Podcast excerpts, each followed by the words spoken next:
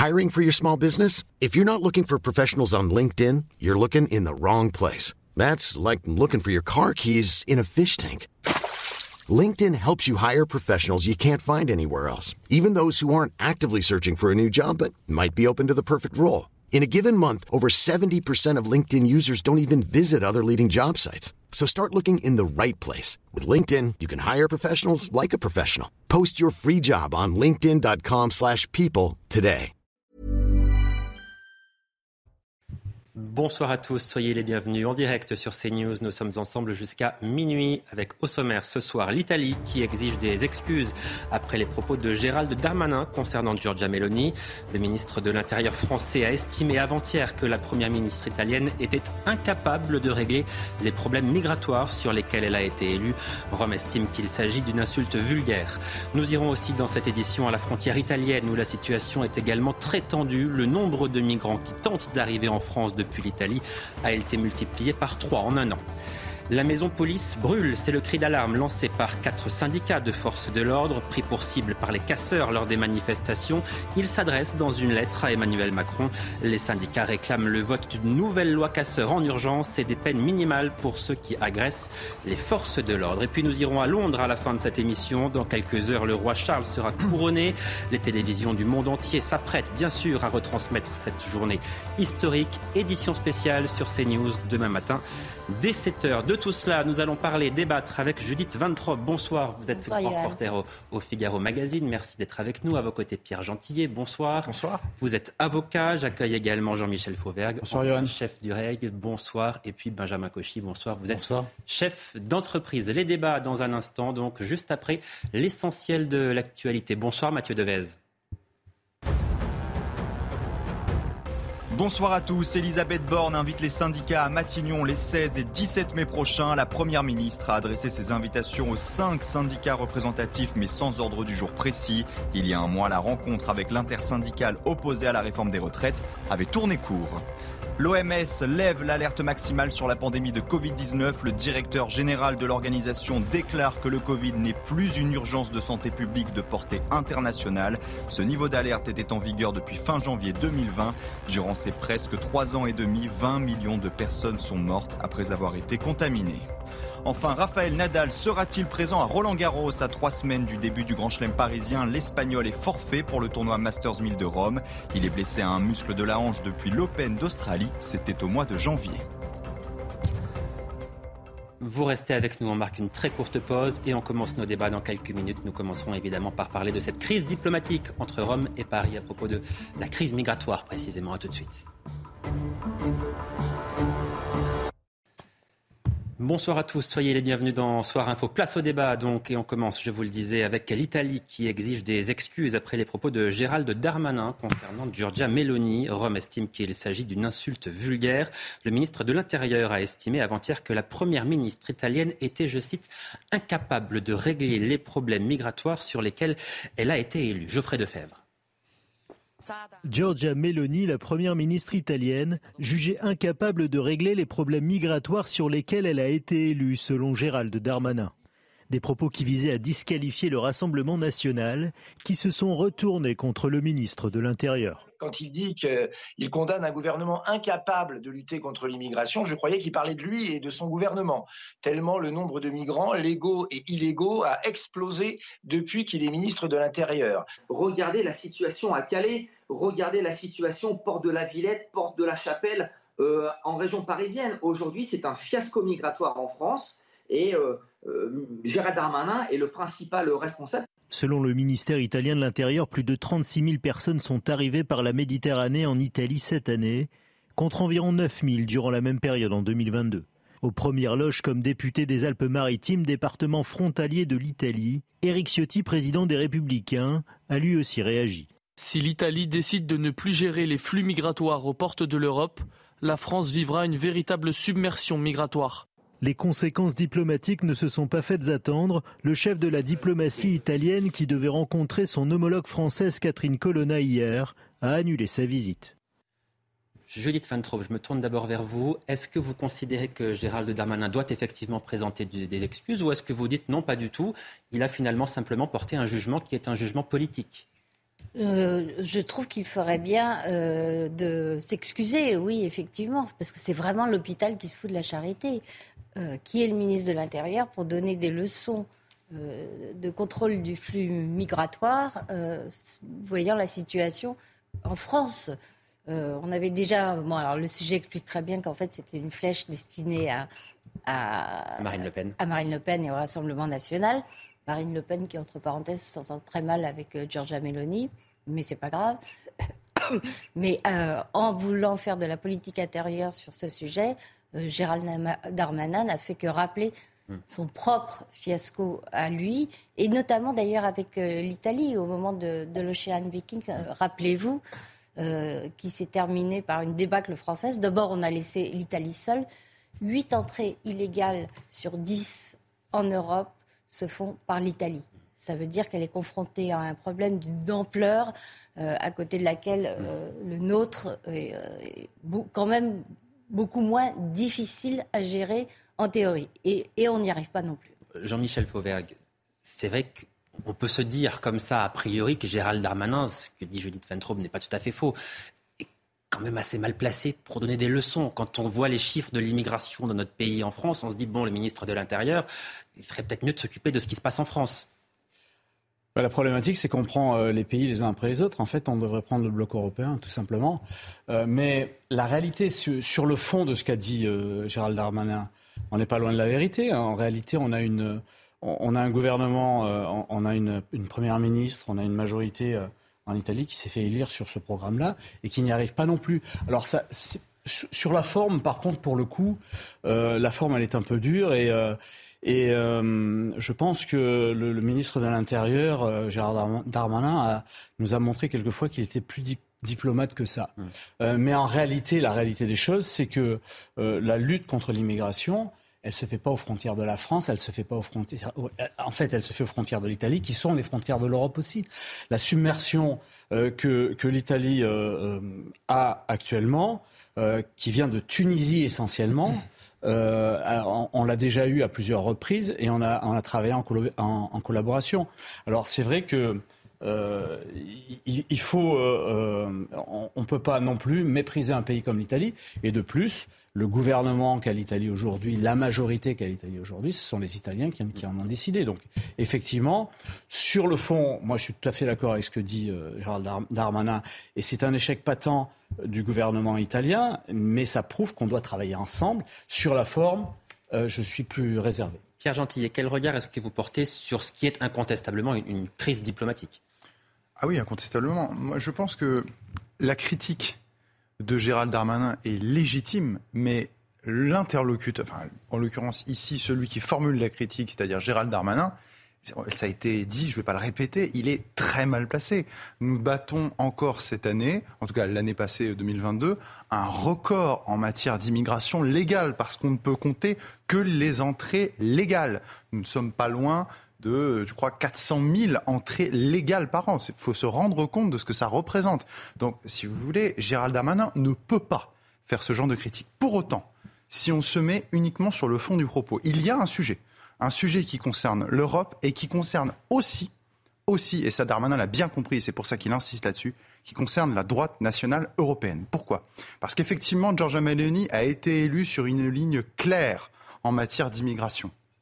Elle a été élue aussi, il faut le rappeler, parce qu'elle a doublé son rival qui était Matteo Salvini de la Lega, ancien ministre de l'Intérieur, qui lui, lui, quand il était ministre de l'Intérieur, avait obtenu les meilleurs chiffres, à la baisse évidemment, en matière d'entrée légale. Il est resté ministre de l'Intérieur trois mois, si je peux me permettre. mais pendant ce temps-là, oui. mais c'est l'année, mais c'est l'année, sur 2018 de mémoire, c'est l'année sur laquelle vous avez eu les plus faibles entrées légales. Donc, non seulement il a pris des mesures, mais même quand il était plus euh, au gouvernement, ça a quand même pesé. Je rappelle, année 2018. Mmh. Donc il y a un sujet qui se pose en Italie sur le leadership à droite, mais ça concerne aussi le niveau européen, parce qu'évidemment, les alliés de Giorgia Meloni regardent ça avec inquiétude, parce que c'est vrai que si demain, Giorgia Meloni, on va attendre, moi je pense qu'il faut attendre, évidemment, mais si dans un an ou dans deux ans, la situation migratoire de l'Italie ne s'est pas améliorée, la crédibilité de ce courant politique-là en Europe va être durablement affectée.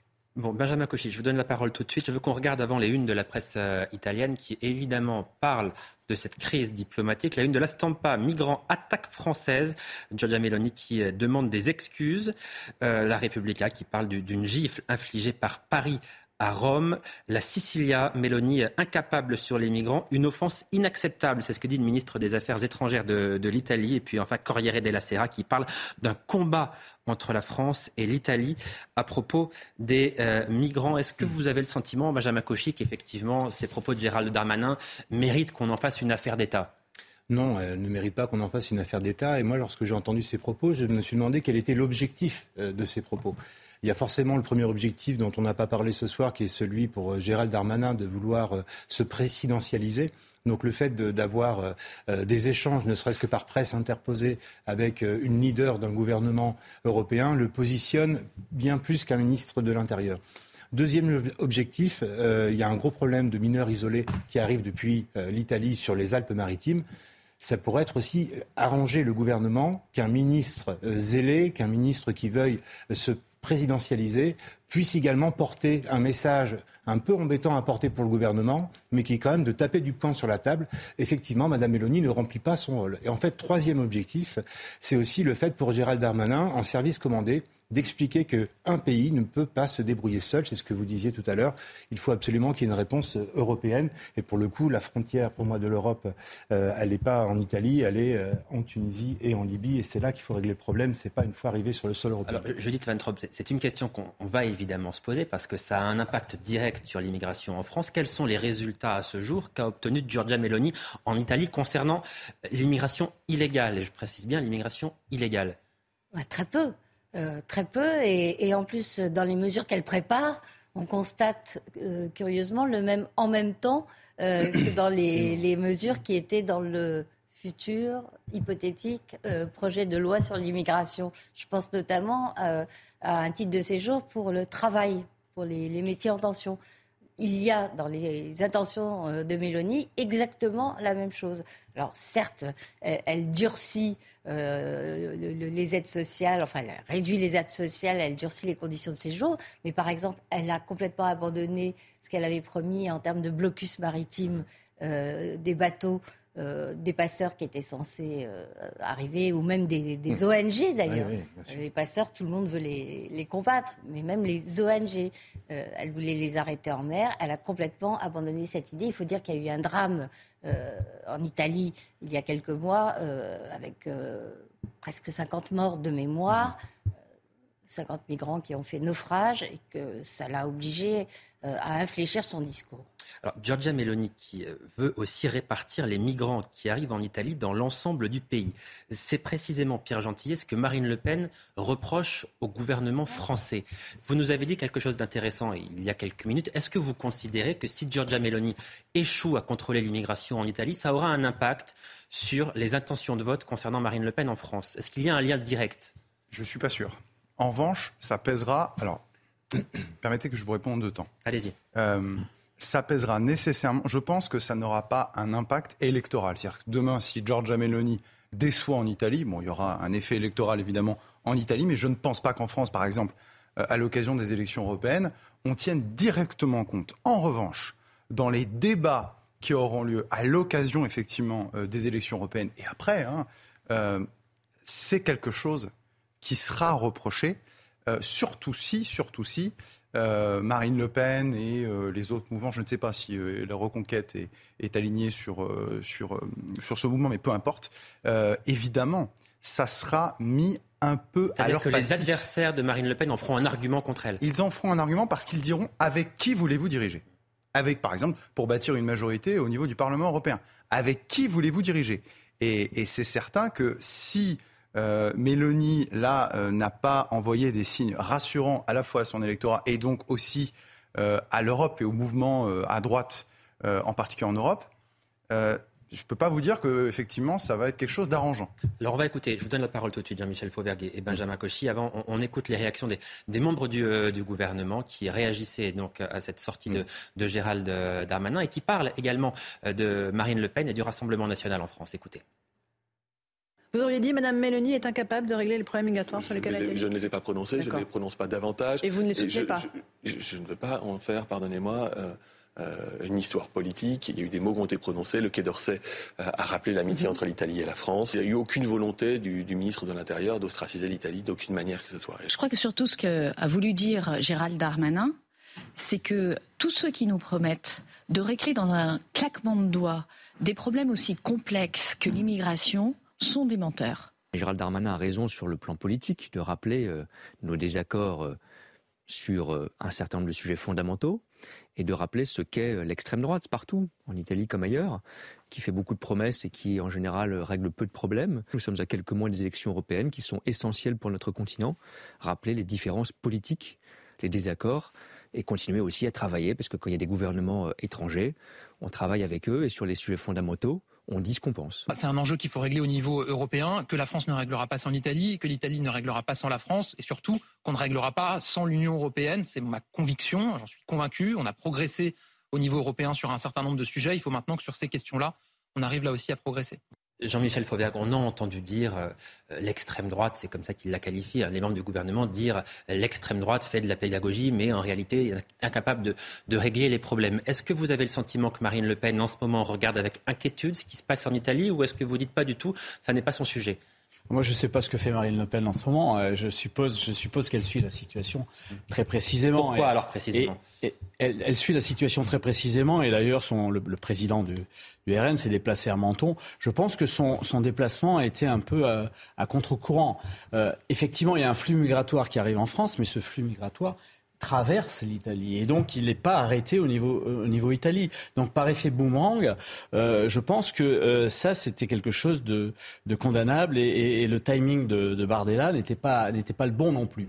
En fait, en réalité, tout à l'heure vous avez posé une question, Johan, qui est une question importante. Est-ce que si le gouvernement italien n'arrive pas à régler ce problème ou du moins à avoir du succès dans dans la lutte contre l'immigration clandestine, est-ce que ça aura des, des répercussions en France? Sur les prochaines élections Peut-être pas, mais à terme, effectivement, euh, compter sur, euh, sur euh, le gouvernement français et certains, certains porte-parole du gouvernement français, Gérald Darmanin en particulier, pour continuer à appuyer là-dessus. vous avez vu la, position des uns et des autres. Moi, c'est la position qui me semble la plus, la plus raisonnable et la plus, et, la plus comment dire, enfin la plus raisonnable, c'est celle de Gabriel Attal qui dit que et, moi, je suis complètement d'accord avec ça. C'est un problème qu'il faut régler ensemble. C'est un problème qu'il faut régler au niveau, pardon, mais au niveau, européen. On entend ça depuis 20 ans et depuis 20 ans, on n'y arrive pas. Eh ben, bien qu'on répète toujours ben, le même discours, peut-être, mais peut-être euh, parce que, Peut-être, euh, Johan, parce que jusqu'à présent, au niveau européen, eh ben, on ne s'est pas mis d'accord sur les choses et on ne fait pas les bonnes choses. Qui... Il y a de bonnes raisons d'espérer que ça change ou...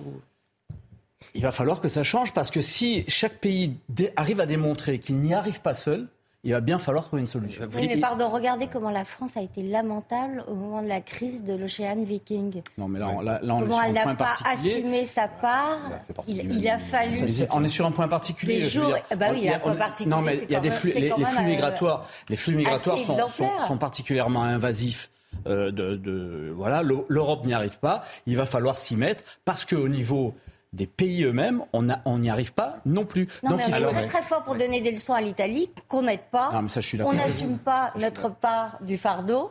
Alors, et, après, on se pose en, champion Pour donner des leçons, je suis d'accord avec Benjamin Cauchy. Oui. Benjamin Cauchy. On, entend Jean-Michel Fauvert qui nous dit on n'y arrive pas, il va falloir s'y mettre, etc. Qu'est-ce qui fait qu'on pourrait y arriver maintenant alors qu'on n'y arrive pas depuis des années, si ce n'est des décennies? De la volonté, du courage politique. Et là, pour le coup, euh, c'était en option euh, lors des, différents mandats qui ont pu, euh, ont pu se succéder. on le voit bien dans la réaction de l'ensemble des ministres, et, y compris Papendaï sur, sur France Info.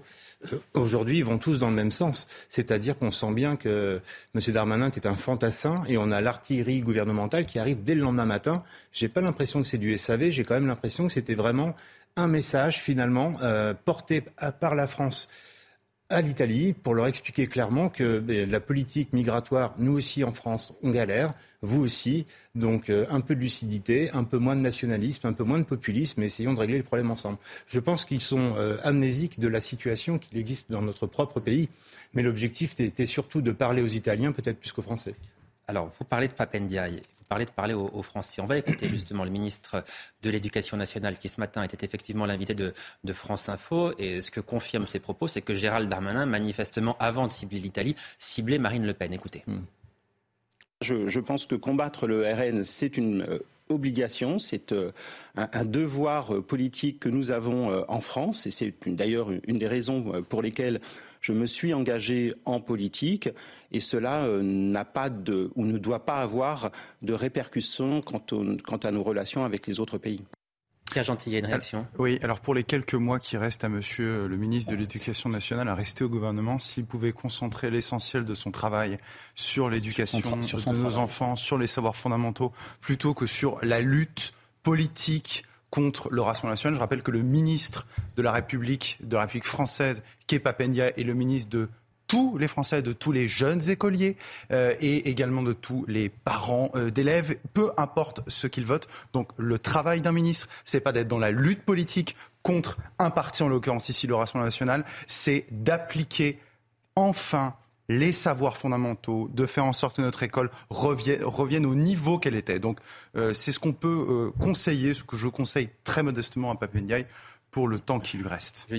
Des gens qui entrent en politique pour combattre euh, le Rassemblement national, on en connaît d'autres. C'est par exemple le cas euh, d'Éric euh, Dupont-Moretti. Mhm. On se rappelle ses discours de matamor, notamment mhm. lors des élections, c'était les régionales dans le Nord. Oui, dans les Hauts-de-France, éradiquer le Rassemblement national sur, sur les terres où il se présentait. Mhm. Ça a été un échec total.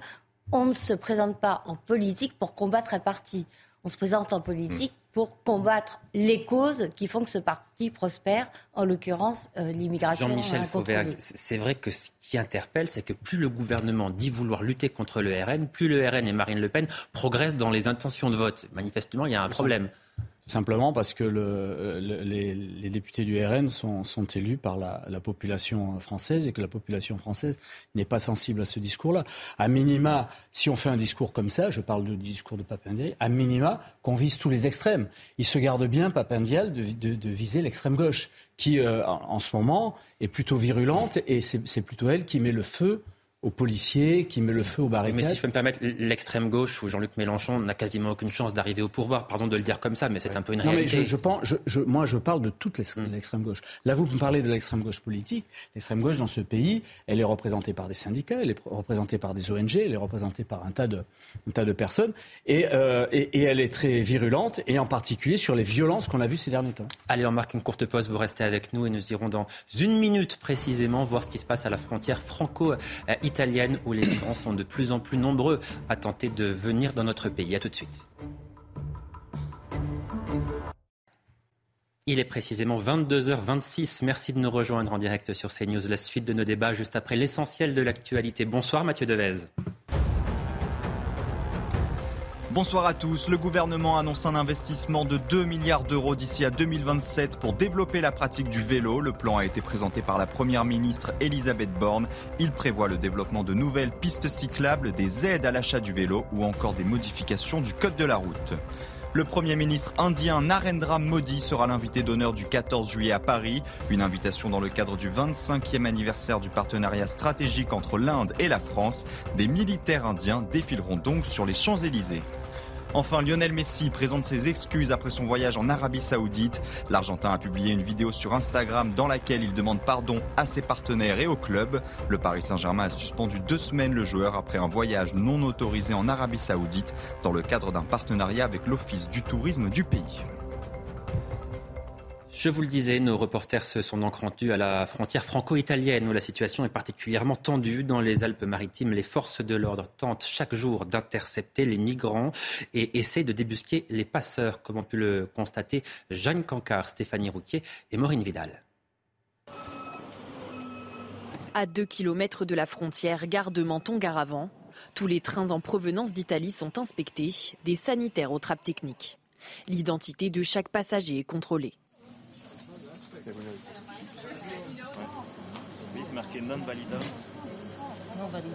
On pense qu'elle est fausse. Bah, il manque des sécurités sur la carte. Cette femme, en situation irrégulière, sera renvoyée en Italie.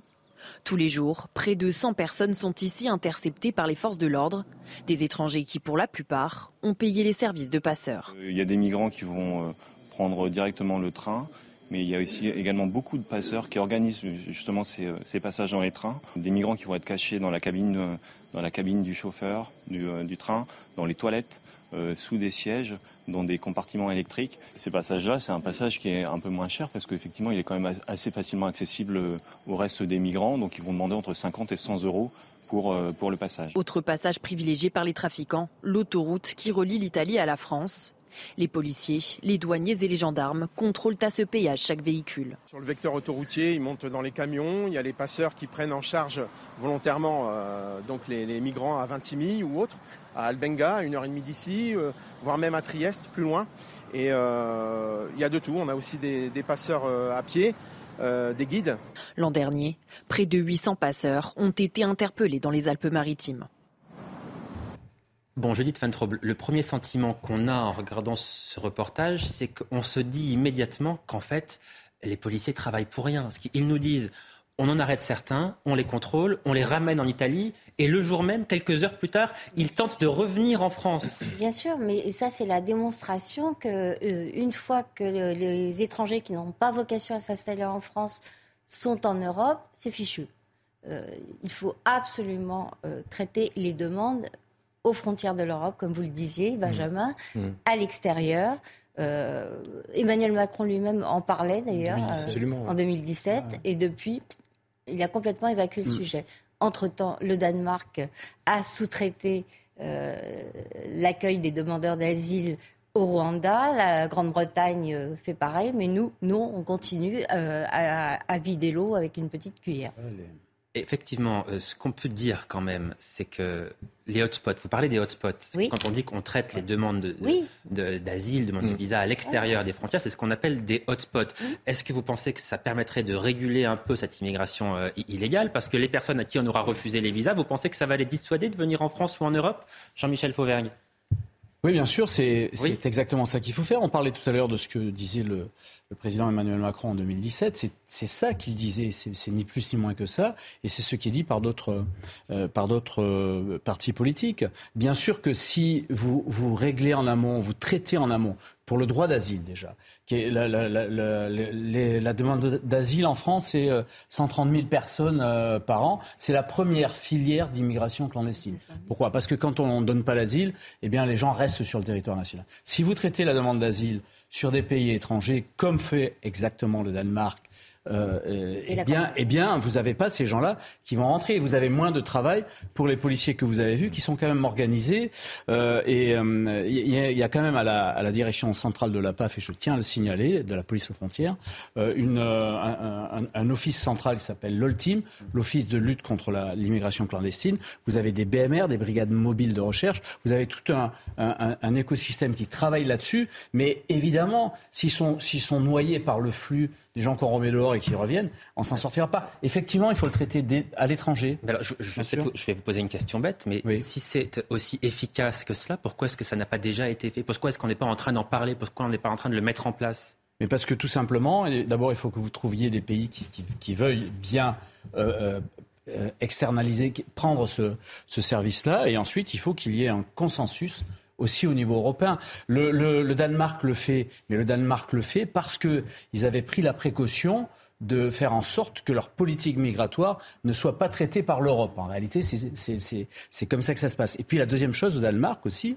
faut le savoir, Judith, mais vous le savez, euh, c'est que l'ensemble du prisme euh, politique euh, au Danemark est d'accord pour traiter les choses comme ça. De l'extrême droite à l'extrême gauche. Et aujourd'hui, au Danemark, vous avez, c'est les socialistes que vous avez au pouvoir. Les sociodémocrates. Les sociodémocrates que vous avez au pouvoir. Donc, euh, il, faut aussi un consensus au niveau national. Deux choses qu'on n'arrive pas à avoir ici en France, mmh. ni en Italie d'ailleurs. Ah, c'est certain. C'est-à-dire que euh, ça donne, euh, ça laisse songeur. C'est-à-dire que pour rester juste un instant sur l'exemple du Danemark, c'est fascinant. C'est-à-dire qu'on a un parti politique qui est classé au centre gauche, qui applique une politique migratoire euh, qui, qui, ferait pâlir très largement toute la gauche française et même sans doute euh, une partie de la droite aujourd'hui. Euh, donc en fait, il y a des pays qui abordent la question de l'immigration sous un angle qui n'est pas un angle idéologique, mais je, je, dirais un angle, pardon, réaliste. quoi. C'est-à-dire que quand vous avez un tel flux quand vous avez une explosion du de la démographie du continent africain. Enfin, je rappelle quand même que le Niger fait plus d'enfants que toute l'Europe réunie.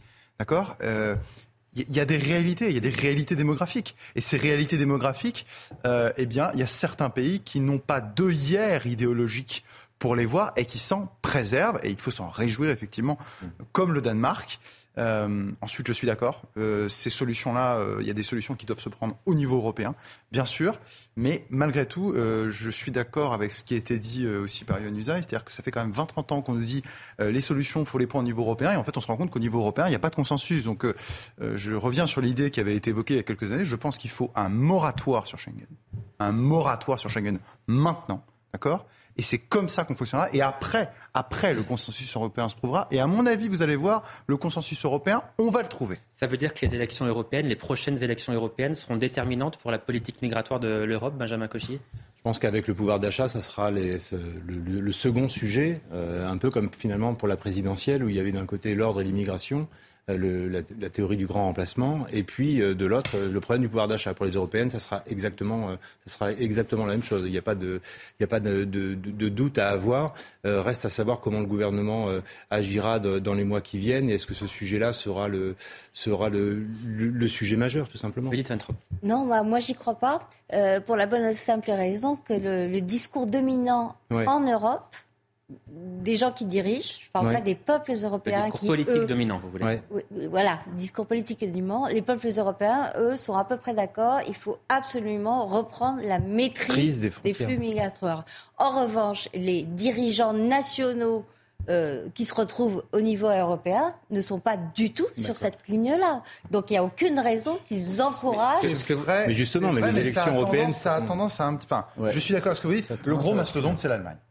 Concrètement, tant que rien ne bougera en Allemagne, effectivement, ça, va, ça, va, être difficile. Même la France. oui, la, France, vrai. Mais la France regardez, si vous prenez la question des élections européennes, bon, les mm. élections européennes, c'est les élections au Parlement européen, d'accord? Et après, c'est le Parlement européen qui va élire les commissaires européens. C'est eux qui ont véritablement le pouvoir, d'accord? Donc la question, c'est de savoir si demain il y aura une majorité alternative, ou en tout cas que les gouvernements euh, euh, plutôt euh, absents sur la question migratoire, disons les choses comme ça, euh, n'auront pas une majorité au Parlement. Eh écoutez, euh, quand on regarde les résultats en Italie, en Suède, en Finlande, je ne parle même pas de la Hongrie, ça fait longtemps, la Pologne qui voit un parti qui mmh. pousse euh, sur sa droite, je ne dis pas qu'il va y avoir un grand chambardement, mais quand même, il peut y avoir des surprises.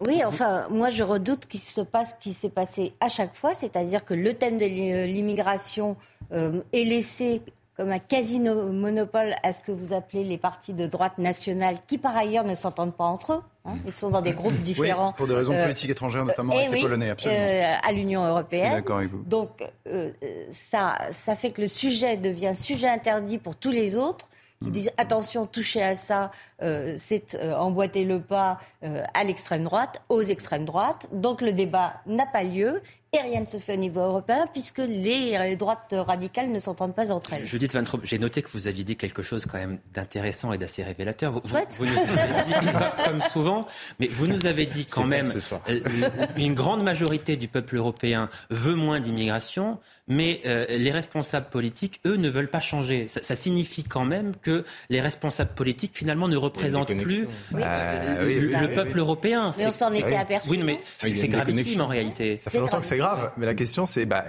il faut interroger plusieurs choses. Il faut interroger les modes de scrutin. Euh, par exemple, regardez au niveau européen. Moi, je trouve ça scandaleux que les commissaires européens il y a ce double, euh, il y a cette double échelle, c'est-à-dire que c'est d'abord les parlementaires européens qui euh, qu'on élit, et ensuite ces parlementaires européens vont élire les commissaires européens. Vous voyez, bon déjà rien que ça, on devrait l'interroger, alors que c'est eux qui ont le pouvoir. Hein. L'instance en Europe dans l'Union européenne qui a le pouvoir, c'est pas le Parlement européen qui a le plus de pouvoir, c'est vraiment la Commission européenne. Donc voilà, bah, typiquement, pourquoi est-ce que nos élites si on tentait qu'on les appelle des élites, ne nous représentent pas, hmm. c'est parce que s'il n'y a pas toujours ce lien direct avec le peuple. Après, il y a les autres pays européens qui ont des modes de, suffrage euh, particuliers. Je pense, malgré tout, je reste un peu plus optimiste que ma voisine, je pense qu'il y a des choses qui sont en train de s'améliorer progressivement et qu'il y a un réveil en Europe. Certes, pas au niveau, qu'il y a toujours des fractures, effectivement, en particulier dans les droites radicales, mais je, je suis plus optimiste qu'il y a quelques années. Jean-Michel Fauvergue. Oui, euh, pourquoi il faut traiter les choses au niveau européen? Pas par en tout cas pour moi, hein, euh, pas par idéologie, mais par pragmatisme. Euh, si vous, si vous, euh, si vous prenez les problèmes de la, migration sur, sur la France, la France ne peut pas du jour au lendemain fermer hermétiquement, hermétiquement ses frontières. Mm. Elle a des frontières terrestres euh, sur, sur, la, sur, euh, sur la France métropolitaine. Vous avez 2500 km de frontières terrestres. Vous ne pouvez pas les fermer hermétiquement. On l'a fait avant la Deuxième Guerre mondiale. On a même fait d'ailleurs une, une, une, fortification qui s'appelait. On l'a fait pendant le Covid. Qui s'appelait la ligne Maginot. mais oui, mais pendant, mais pendant, le Covid, plus personne ne bougeait parce que les pays, les pays eux-mêmes interdisaient les, les, les, migrations. Mm. Donc on n'a pas eu d'immigration parce que les, migrations étaient interdites dans les autres pays. Mais euh, si, quand il n'y a pas de Covid, eh ben les, migrations reprennent et on ne peut plus interdire notre territoire parce qu'on n'a pas les, moyens physique, matériel d'interdire nos frontières. Je ne parle même pas des frontières euh, dans, nos territoires métropolitains et en particulier en Guyane, où on a la plus grande frontière avec le, avec le Brésil. Mais il y a, y, a, y a, déjà cette première chose-là. Et puis il y a des choses à faire. Le droit d'asile, il faut le traiter au niveau européen aussi. Ah. Pourquoi? Il faut avoir une manière de faire les choses qui est identique pour tout le monde. Ah. C'est ça. C'est restons pragmatiques et non pas idéalistes. Bah, justement, pour être pragmatique sur la gestion des frontières, typiquement, en fait, il ne s'agit pas de mettre un policier tous les, euh, tous les 10 mètres, hmm. Tout le long de l'Hexagone. Il y a des endroits où on sait, il y a une pression migratoire. il y a quand même des policiers qui travaillent là-dessus. Il n'y a pas que les policiers, évidemment, c'est les gendarmes qui travaillent là-dessus, pardon. Euh, la Guyane, je ne crois pas que ce soit l'endroit. Euh, tout le long de la Guyane, où on est les plus gros flux migratoires. Je, parlais de, plutôt, avec le Suriname, si. je parlais de la France métropolitaine. Oui. Mais mais même pour la France métropolitaine. Prenez garde à ce que vous dites, parce que c'est exactement l'exemple que je vous ai dit. On, attendait les Allemands sur la ligne Maginot, ils sont passés par ailleurs. Oui, oui non, mais attendez. raison, mais euh, euh, peut-être. mais ce que vous dites, il n'est pas question de mettre un, policier chaque mètre euh, pour, pour, mmh. faire une, une frontière atlantique. Si, il est question de mettre un dispositif puissant pour, pour éviter. Et ce dispositif puissant, on ne peut l'avoir si vous mettez toute l'armée, toute la gendarmerie, toute la police. Ah mais si, tenez pas allez, si vous me dites qu'il faut mettre des moyens, moi je suis d'accord avec vous, il faut mettre des moyens parce que c'est un enjeu fondamental, c'est un enjeu régalien. C'est européen. Des moyens et des murs. Des moyens et des murs. Il y a aussi des routes terrestres. Il faut construire des murs pour empêcher euh, une partie de l'immigration illégale? Je pense qu'on n'arrivera pas à régler le problème des frontières physiquement, mais en revanche, on peut les régler économiquement. Économiquement, il faut arrêter l'appel d'air. Il faut euh, interdire toute aide sociale avant 5 ans sur le territoire venir euh, en France, vous avez l'autorisation du droit d'asile, très bien, mais avec 10 000 euros, 15 000 euros sur un compte, comme ça se fait euh, au Canada, comme ça se fait dans de nombreux autres pays au monde démocratique.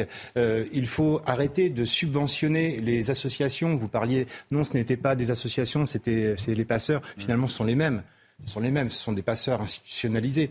Donc il y a autant de leviers mmh. économiques qui peuvent déjà nous permettre d'éviter l'appel d'air. Voilà. Alors on a parlé de la situation à la frontière euh, italienne. Autre exemple de situation euh, compliquée, cette fois en plein cœur de Paris, dans le 16e arrondissement de la capitale, 400 mineurs isolés occupent depuis euh, un mois environ une ancienne école désaffectée. Ce sont quatre associations justement qui sont à, l'origine de cette occupation. Michael Dos Santos. Ceci n'est pas une rentrée des classes, mais bien l'arrivée de mineurs isolés. Avec l'aide de plusieurs associations, près de 400 jeunes ont élu domicile entre les murs de cette école du 16e arrondissement. La situation ne devait durer que quelques jours, cela fait désormais un mois.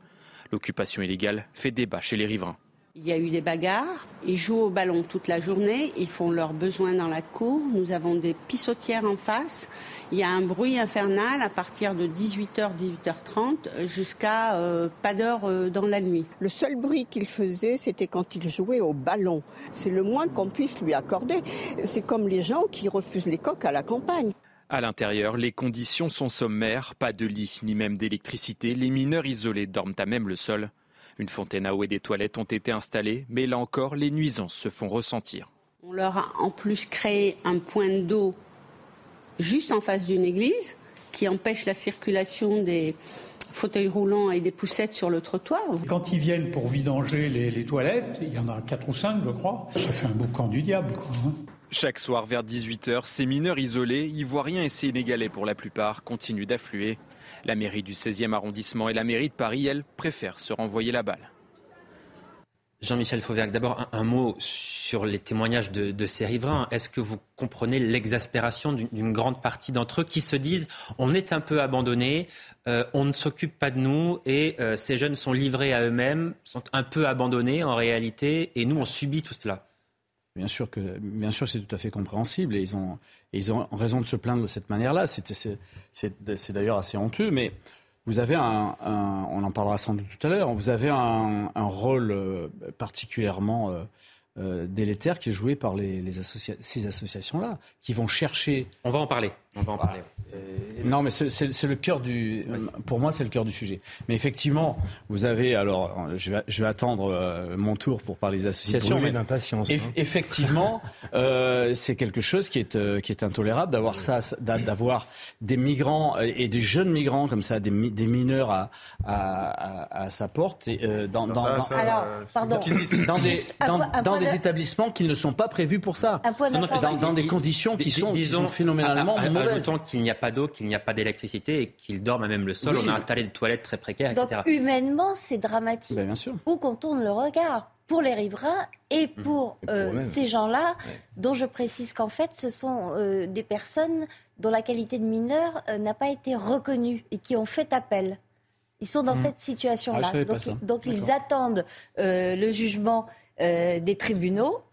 Euh, et c'est pour ça qu'ils sont instrumentalisés par les associations dont on va parler tout à l'heure. Alors allez, on, en parle, parce que je vois que vous avez très envie de parler de ces, ah. associations. Avant cela, on écoute l'adjoint au maire du 16e euh, arrondissement de Paris, là où se trouve donc cette école désaffectée occupée par 400 mineurs dits isolés. Euh, écoutez ce qu'il en dit et on en parle après. Alors il y en a trois ou quatre. La plus importante d'entre elles, celle qui a d'ailleurs organisé l'occupation, c'est Utopia 56 qui est bien connu d'ailleurs de tous ceux qui suivent ces dossiers euh, de mineurs étrangers isolés ou de migrants.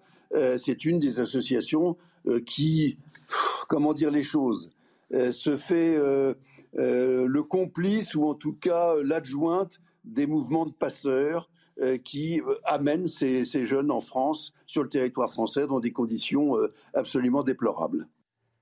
Pierre Gentillet, est-ce qu'effectivement cet adjoint maire a raison? Est-ce qu'une partie des associations qui viennent en aide à ces euh, migrants sont quelque part complices des passeurs? Bah, ça a été relevé, ça fait un certain nombre d'années qu'on le, le sait. Il me semble qu'il y a un ministre de l'Intérieur, euh, dont le nom est Christophe Castaner, euh, qui, avait pointé, qui avait pointé clairement le rôle trouble de certaines ONG, donc associations, mmh. Euh, avec, euh, avec les passeurs. Donc c'est une évidence. Ce sont des, j'ose le mot, des passeurs passifs. Hein. Ils jouent le rôle quand même, malgré eux. Ces euh, ONG, elles sont toujours financées par l'argent public? C'est pire que ça. Attention, c'est même pire que ça. C'est-à-dire que ce sujet, je, l'ai bien travaillé aussi, figurez-vous. c'est-à-dire que non, non, mais c'est-à-dire qu'on ne parle que des subventions. Oui. Il y a les dons des Exactement. C'est-à-dire qu'en fait, c'est la face, c'est uniquement la face visible de l'iceberg. Les subventions, les subventions, elles, les comptes de ces associations, euh, au cas particulier, si on parle d'Utopia 56, c'est des comptes qu'on peut se procurer. Euh, et effectivement, il y a des subventions d'État, mais il y a aussi autre chose.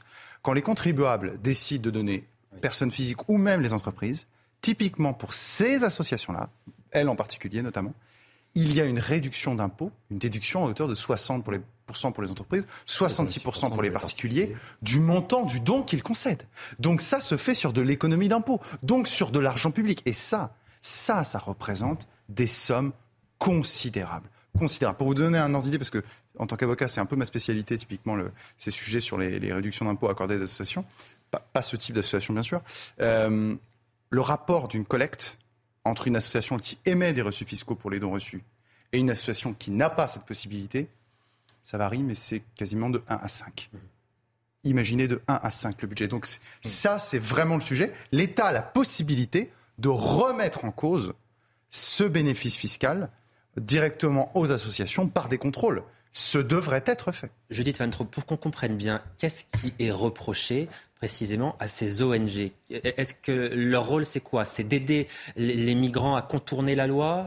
Comment ça se passe concrètement? Alors, comment ça se passe concrètement? Euh, Didier Lesky, qui est le président de l'OFI, hein, euh, l'Office français des, migrations, qui est chargé de l'accueil euh, des demandeurs d'asile, qui est un homme de gauche, explique qu'en fait, on demande à ces associations, qu'on choisit par appel d'offres, de remplir une mission à laquelle elles sont hostiles philosophiquement. Ces associations considèrent qu'on doit accueillir tout le monde. Je vous donne un exemple.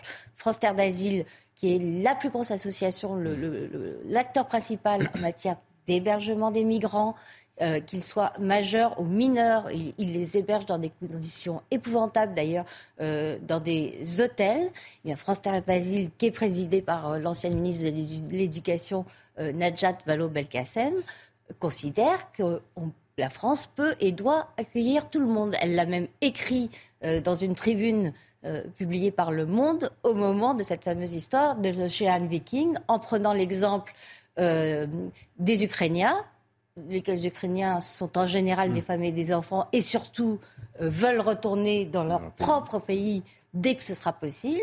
Euh, eh bien, pour euh, la présidente de France Terre d'Asile, c'est la preuve que euh, la France peut et doit accueillir tout le monde. Donc ces ONG, elles font de la politique en réalité. Elles font de la politique, elles font de la politique avec de l'argent public et de l'argent privé. Elles attaquent l'État. Voilà, quand Gérard Collomb a pris une circulaire pour que l'OFI, précisément, puisse aller vérifier euh, l'identité des demandeurs ou des, étrangers euh, dans les centres d'hébergement. Vous savez qu'il y a une exception française qui fait que euh, le devoir d'hébergement est un devoir absolu. L'hébergement d'urgence est dû à tout demandeur. Et ça, c'est vraiment une spécificité, française. Et eh bien, quand Jacques Collomb a dit profitons-en pour aller vérifier l'identité de ces gens-là, ces assos, ces associations l'ont attaqué euh, en référé.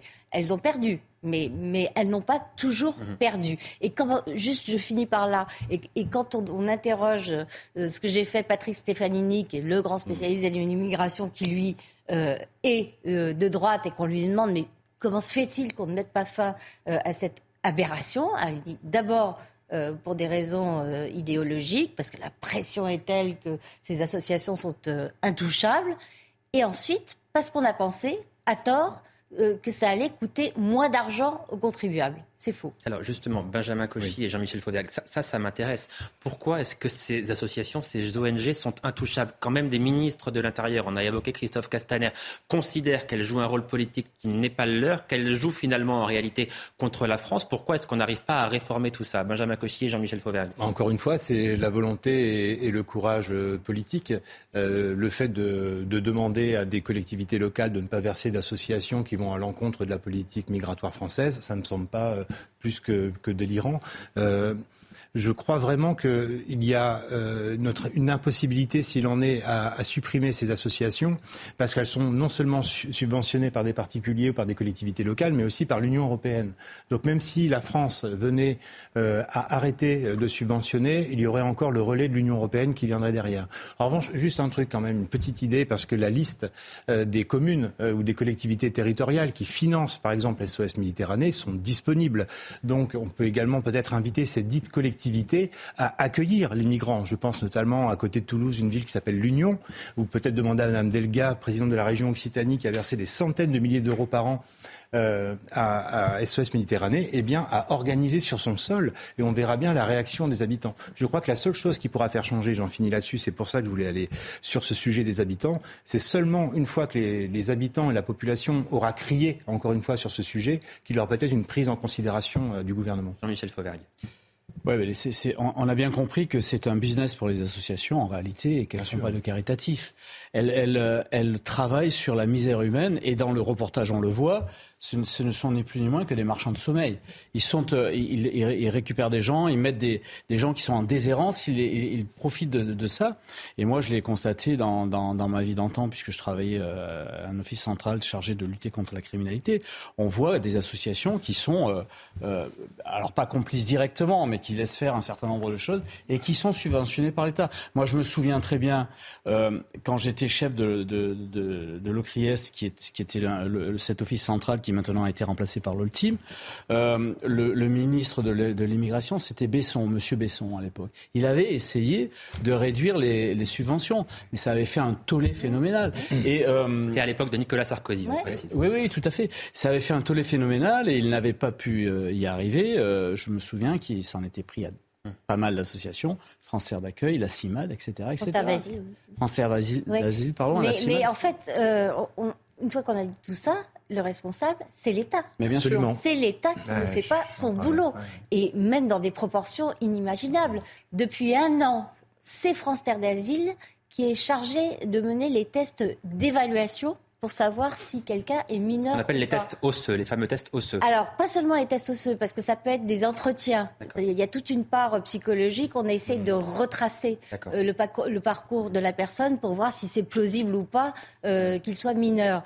Euh, les tests osseux, c'est Ah, les oui. tests. Donc vous euh, voulez dire que ces tests en réalité ils sont faussés parce que précisément faits par des personnes qui sont avant- orientées. Avant, c'était la Ouais. Croix-Rouge. Maintenant, c'est France Terre d'Asile qui considère qu'on doit accueillir tout le monde et c'est elle qui est chargée de le Alors faire. Pierre Gentillet, je veux, je veux vous interroger. Euh, étatiser peut-être ces services. Et... Oui, mais c'est- c'est- C'est c'est- du régalia c'est qu'il faut pur. recruter. Là, ça fait plus- C'est du ça fait un peu. DSP, là. Pierre Gentillet, je vais vous interroger Ouais. sur une, une proposition de ces associations précisément, de celles qui se trouvent dans le 16e arrondissement de Paris. Voilà ce qu'elles disent. Elles disent il faut créer une présomption de minorité pour les Bien mineurs, supposés mineurs, qui arrivent en France. Il faut inscrire ça dans le droit français. Pour qu'on comprenne bien, ça signifie qu'une personne qui arriverait en France, qui dit je suis mineur, de fait, on considère qu'elle ne ment pas. Et comme ça, on les met avec des vrais mineurs. Donc- il y a des viols, euh, des violences, Mais on, on se etc., dit, etc. on, on se dit effectivement, si on voulait créer un appel d'air, ce serait la meilleure, Vous la meilleure solution vous pour le connaissez faire. Les chiffres, les chiffres à Paris, hein, euh, y compris euh, avec euh, la Croix-Rouge, donc qui menait ces fameux entretiens euh, d'évaluation. Ils arrivaient à environ 34% de mineurs authentiques parmi euh, tous les Mmh. Et demandeurs. donc 7 sur 10 qui ne 34%. seraient pas mineurs. Alors Pierre mais Gentil. de toute manière, elle joue. Alors c'est vrai qu'on parle. On parle beaucoup de la responsabilité des États. Et c'est vrai, les, les- les États ont une responsabilité écrasante. Mais ils ont des auxiliaires. Des auxiliaires idéologiques en la personne, effectivement, morale, des associations.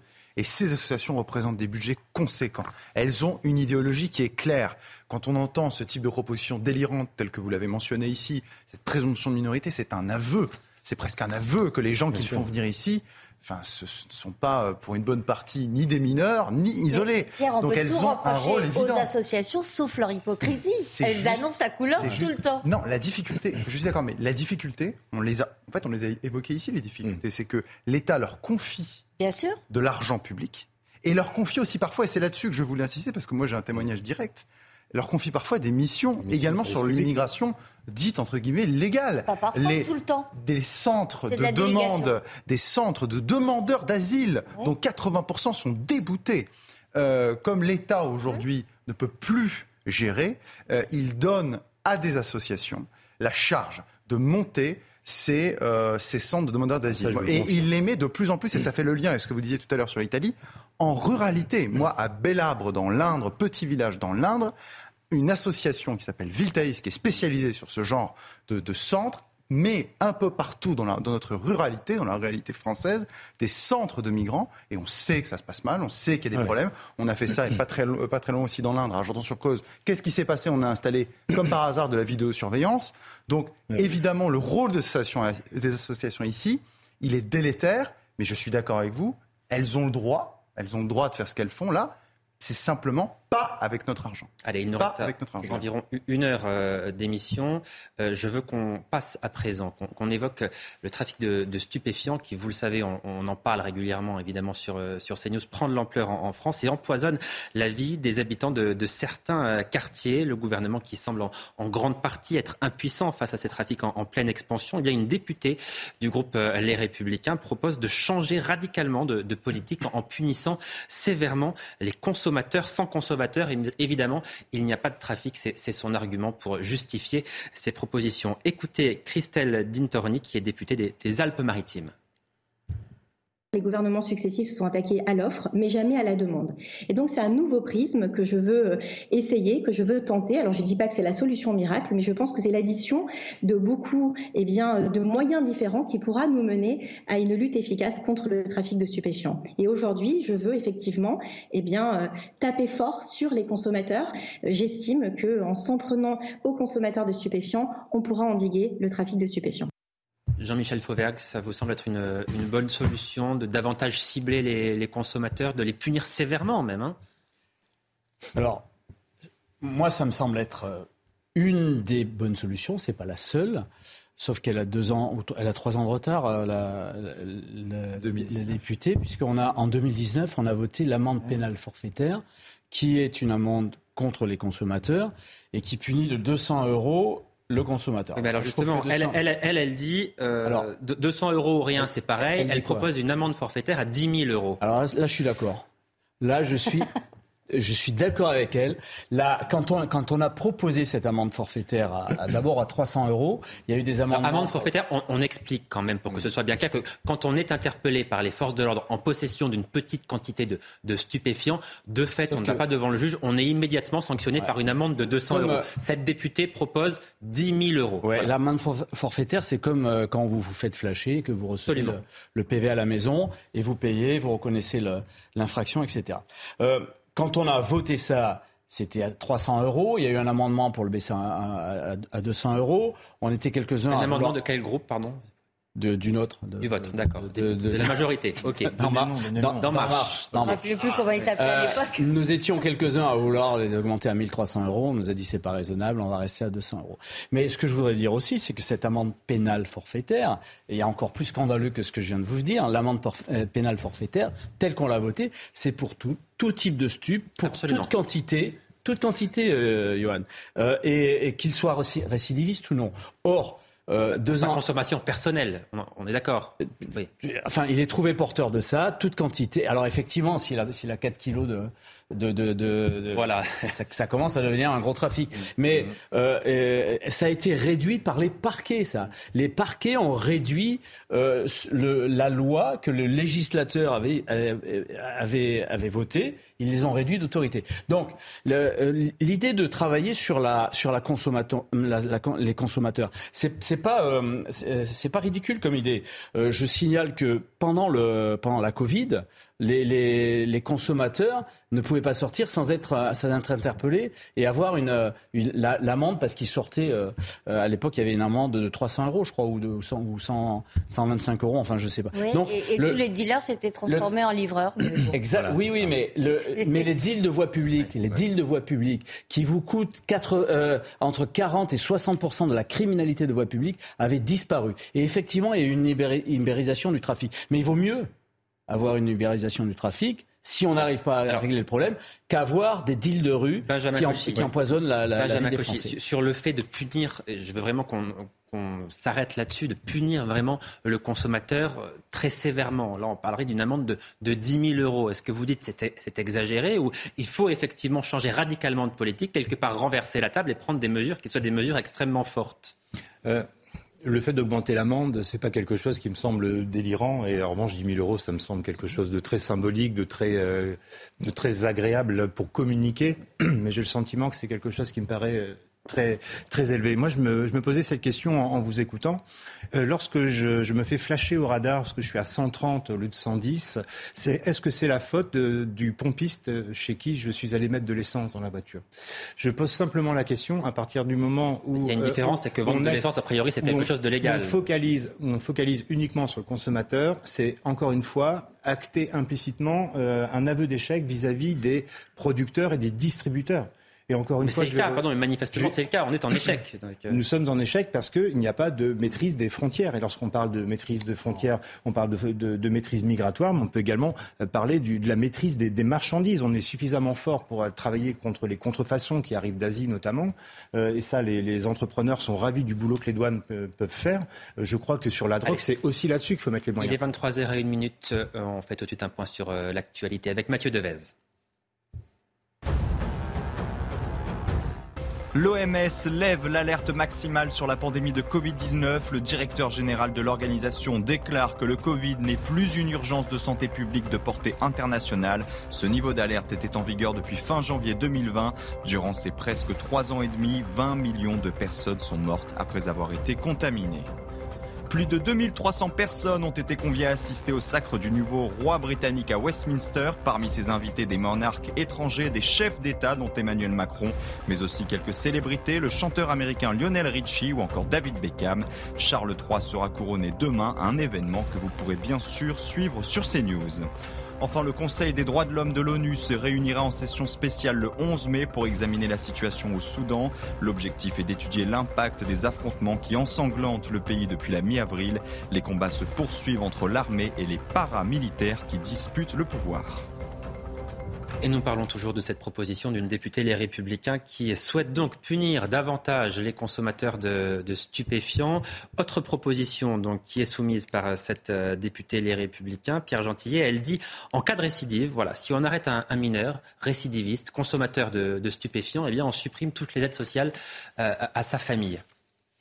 Encore une fois, moi je suis euh, tout à fait favorable à ça. La seule difficulté, mhm. euh, c'est est-ce que ça passera euh, le champ judiciaire? Et à mhm. deux niveaux. Le niveau du Conseil constitutionnel, parce que c'est une loi, et est-ce que cette loi passera les fourches codines du Conseil constitutionnel?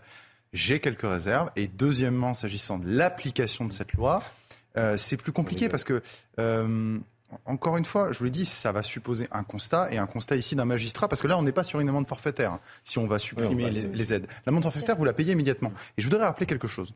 Pourquoi est-ce qu'on a mis en place l'amende forfaitaire? Il ne faut pas croire qu'avant, la consommation de stupéfiants, ça ne, ce n'était pas puni. Parce que les tribunaux étaient engorgés. Alors, exactement. Parce qu'en réalité, et c'est toujours, je l'ai vérifié là encore à l'instant, c'est toujours dans le code pénal. La consommation de stupéfiants, si vous ne payez pas l'amende forfaitaire, en principe, c'est un an d'emprisonnement, jusqu'à un an d'emprisonnement, et 3 750 euros d'amende.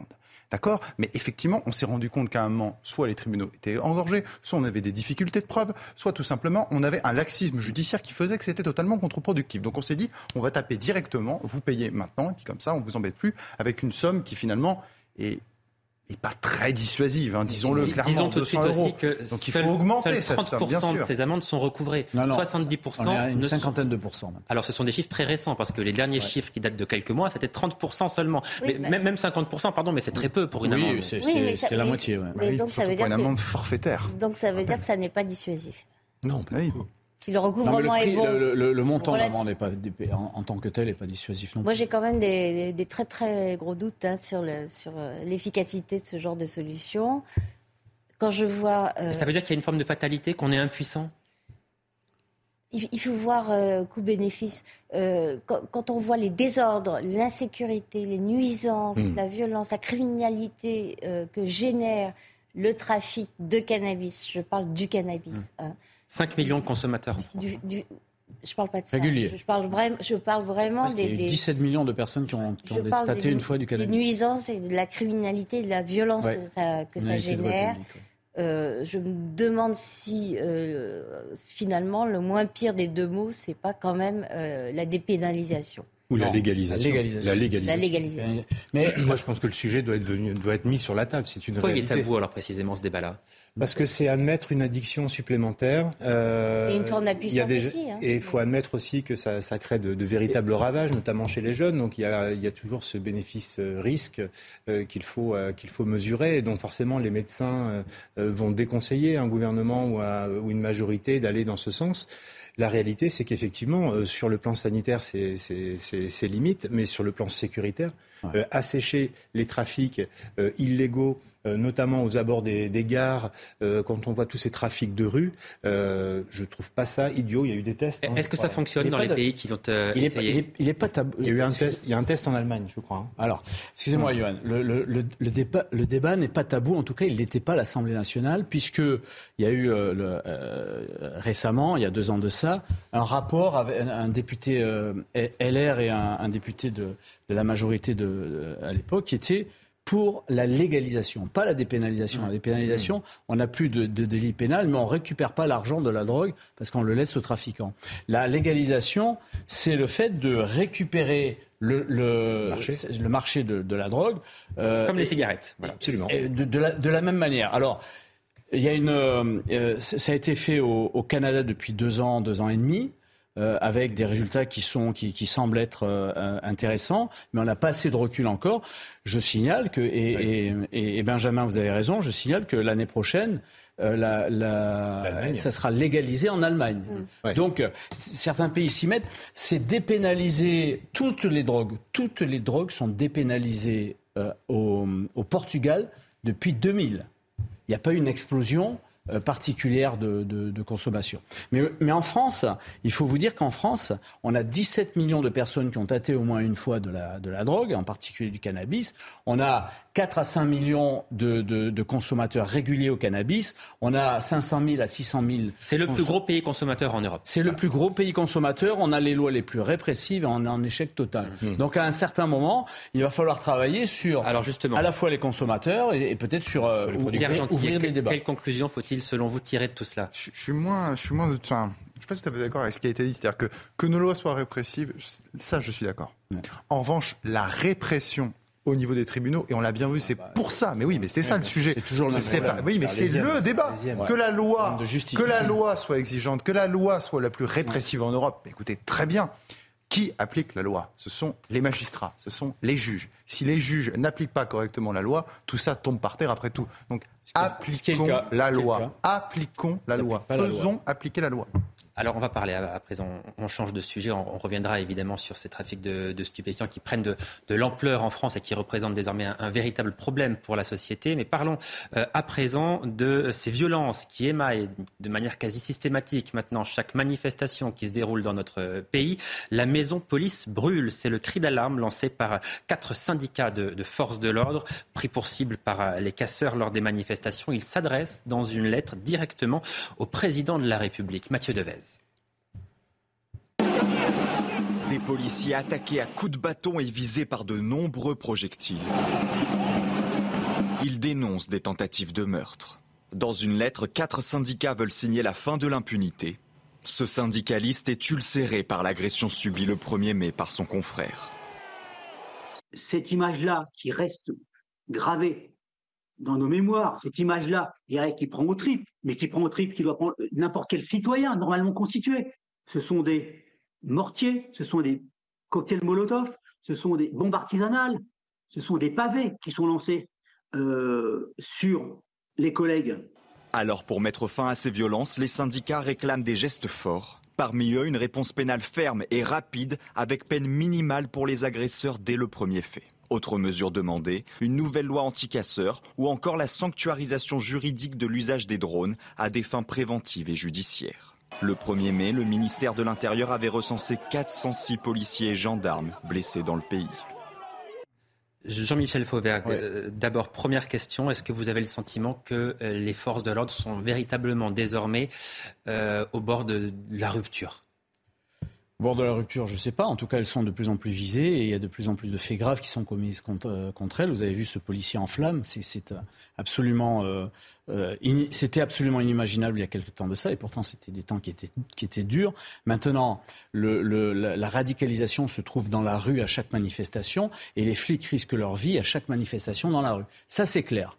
maintenant, le, a, il, il faut d'urgence euh, rattraper cette situation-là. La première des choses pour rattraper cette situation-là, c'est qu'il faudrait qu'il y ait des juges qui jugent et qui donnent des peines et des grosses pénalités. Tout existe dans la loi. C'est pas la peine de faire des lois nouvelles. Tout existe dans la loi et c'est pas la peine de ressortir les tartes à la crème de, des, des, peines minimales des policiers. Elles existent. Le, en particulier dans la loi sécurité globale, oui, ça existe. non, ce sont des circonstances aggravantes. C'est pas des peines minimales. Dans, dans, la, dans la loi sécurité globale, euh, euh les, on, on a euh, fait sauter les réductions de peines automatiques pour toute agression euh, sur des policiers, des gendarmes, des élus, etc. Donc il y a des trucs qui existent. Alors on peut toujours les aggraver encore plus, certes. Maintenant, sur une loi, sur le, sur la. donc, pardon, pour être clair, vous dites la police fait son travail, c'est la justice qui ne, la, qui, ah bah, fait pas son travail. Je voilà, pense que j'ai été clair là-dessus. Non, mais pour que tout le monde comprenne bien et dire les choses de manière je très, très je, claire. Je le redis, la, la, la, police, la gendarmerie euh, fait le, fait le boulot, et quand ils sont agressés, il n'y a aucune pénalité. Dans la loi, euh, euh, euh, la loi qui est, qui est revendiquée aujourd'hui, euh, Anticasseur. Anticasseur. Dans la loi anticasseur qui a été votée en 2019, euh, on, a, on a créé un délit euh, de, de, de, visage couvert. On n'a pas le droit de, de se balader dans, dans, dans une manifestation euh, avec le visage couvert. C'est un délit. À chaque fois qu'il y a une personne interpellée avec le visage couvert, elle n'est pas condamnée. Le délit, il est en soi constitué parce que la personne est interpellée avec le visage couvert. Ça, c'est la première chose. La deuxième chose qui me paraît importante aussi, à chaque fois qu'un policier interpelle dans une manifestation un, délinquant qui, lance un pavé qui, est, dans une action de, casse, il en fait un PV. Le procès verbal que font normalement les policiers ou les gendarmes, les, les, officiers de police judiciaire, les agents de police judiciaire, il vaut jusqu'à inscription en faux ou preuve du contraire. C'est-à-dire que c'est une quand un, flic met noir sur blanc euh, ce, type de, choses, c'est, il doit être cru par la, par la justice. Or, euh, les, les, gens ne sont jamais condamnés sur la, sur, sur la lecture des PV des policiers. C'est pas normal. Pierre Gentillet, euh, si ce que dit Jean-Michel Fauverguet est, vrai, et j'ai tendance à croire que c'est en partie vrai, pourquoi est-ce que certains, pourquoi est-ce que certains magistrats euh, font, j'allais dire, preuve de laxisme ou euh, on regarde de manière un peu ou très indulgente euh, ces casseurs? Il y a deux explications à cela. La première explication, c'est une explication de nature politique et idéologique. C'est-à-dire qu'on a un corps de la magistrature, il y a le syndicat de la magistrature qui est là pour le prouver, qui a une doctrine qui considère au fond que la prison, ce n'est pas la solution, c'est le problème. D'accord? Et effectivement, c'est un courant politique qui est plutôt situé à l'extrême gauche et il envoie de moins en moins en prison. Voilà, ça c'est une première raison, mais c'est pas la seule. La deuxième raison, qui est vraiment la raison majeure, je pense, c'est que pour renvoyer en prison, il faut des places en prison. Que nous avons un taux d'incarcération cette année qui a atteint les 120%.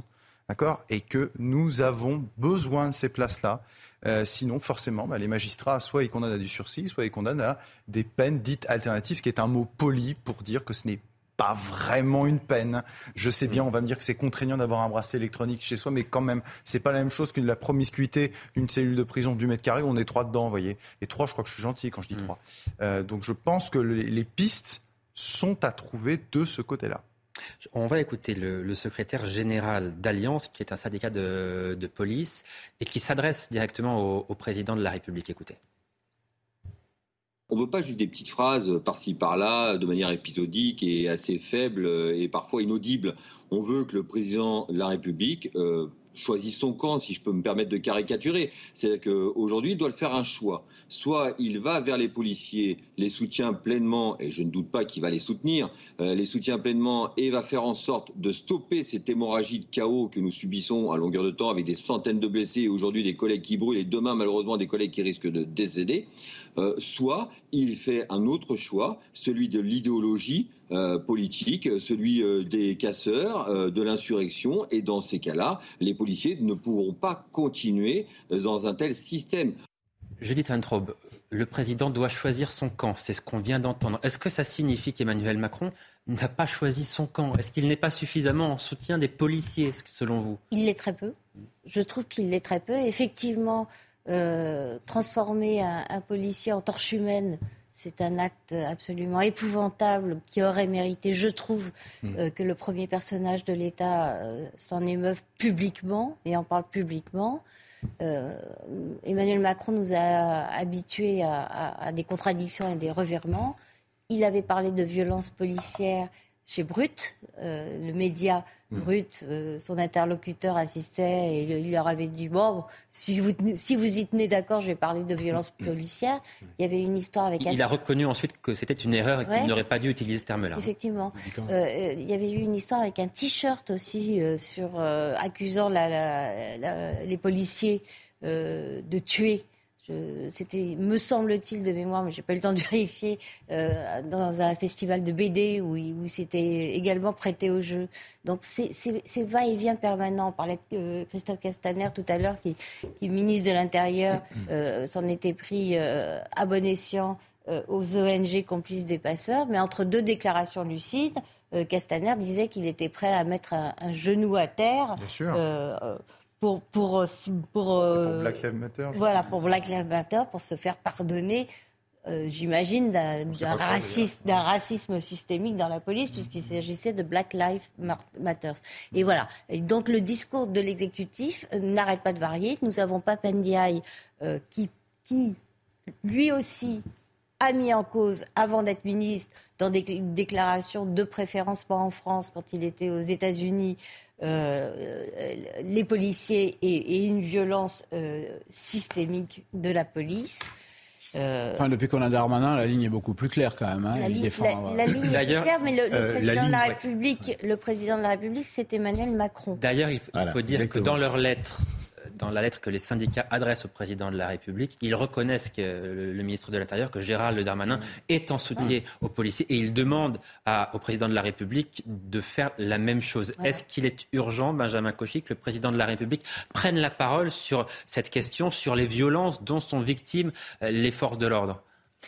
Qui prennent la parole, oui, qui lutte et euh, aller au, chevet du, policier euh, qui a eu euh, cette tentative de meurtre, ça aurait pu être bien aussi. je crois que le président de la République est coincé avec sa propre majorité, donc il peut penser ce qu'il veut dans sa tête, il est coincé par sa propre majorité.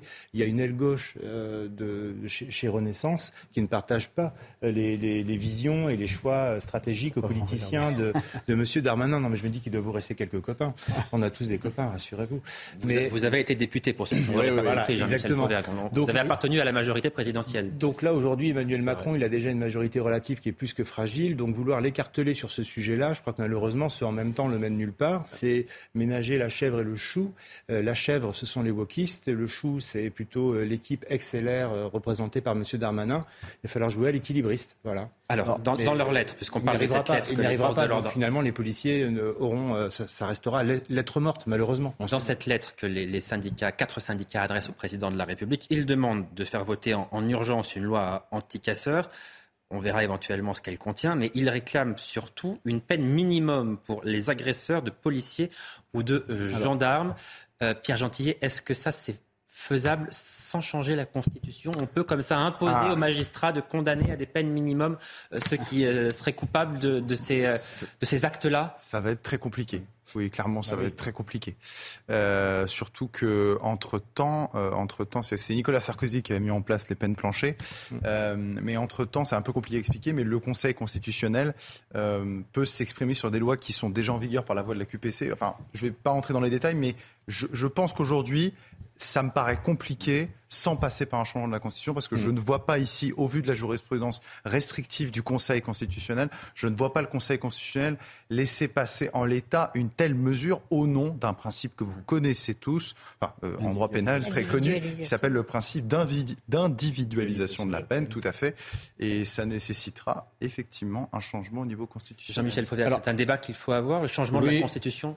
Alors oui, c'est un débat qu'il faut avoir. Mais alors, le changement de constitution. On n'entend pas ce débat, hein, pardon, mais avec les, pour le les majorités qu'on a maintenant, ça va être, ça va être quand même assez difficile hein, de, de, changer la constitution. Changer de majorité. Euh, L'affaire Adolphe. Euh, alors, Parce que là, pour peut-être un peu plus tard. Mais il y a, mais, mais il y a certains, il y a certains pays européens qui, qui appliquent des peines minimales, pas, pas, pas partout, mais euh, euh d'autres et la majeure partie des pays européens font comme nous, c'est-à-dire c'est le principe d'individualisation de la peine.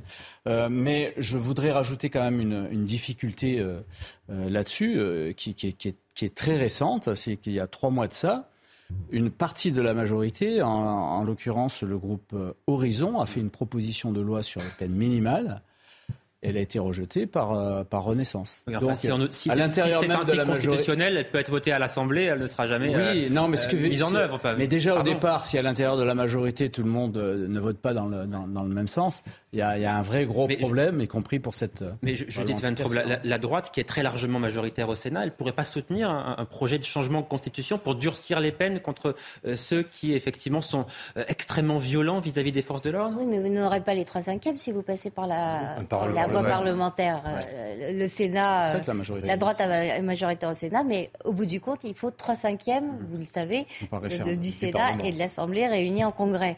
En revanche, la voie référendaire euh, me semblerait plus sûre nonobstant la popularité d'Emmanuel Macron, qui fait que les gens auraient tendance à lui répondre à la personne qui pose la question plutôt qu'à la question posée. C'est pas dit que le Conseil constitutionnel, parce que la voie référendaire ça veut dire enclenché par le président de la République. C'est pas dit que le Conseil constitutionnel, c'est un débat de constitutionnalisme, s'oppose même, s'oppose même à ce type de référendum parce qu'il n'est pas prévu dans la liste des référendums prévus par Excusez-moi, mais là, on est en train de constater que les violences sont de, plus, sont de, plus, sont de plus en plus graves contre les forces de l'ordre, mais on est en train de dire collectivement que le politique ne peut en ce moment rien faire. C'est pas le politique, c'est en l'état. Oui, en l'état notre droit n'est pas assez adapté. Dans, le, projet de, de l'application de, dans, la loi, dans la loi anticasseur de, de, 2019 que le Conseil constitutionnel avait tapé, mm. euh, ce qu'il avait censuré, c'était l'article qui permettait euh, non pas au juge mais au préfet c'est-à-dire sans autorité judiciaire. À l'autorité administrative. Interdiction administrative. D'interdire de manifestation quelqu'un qui était déjà identifié comme ayant hmm. commis des violences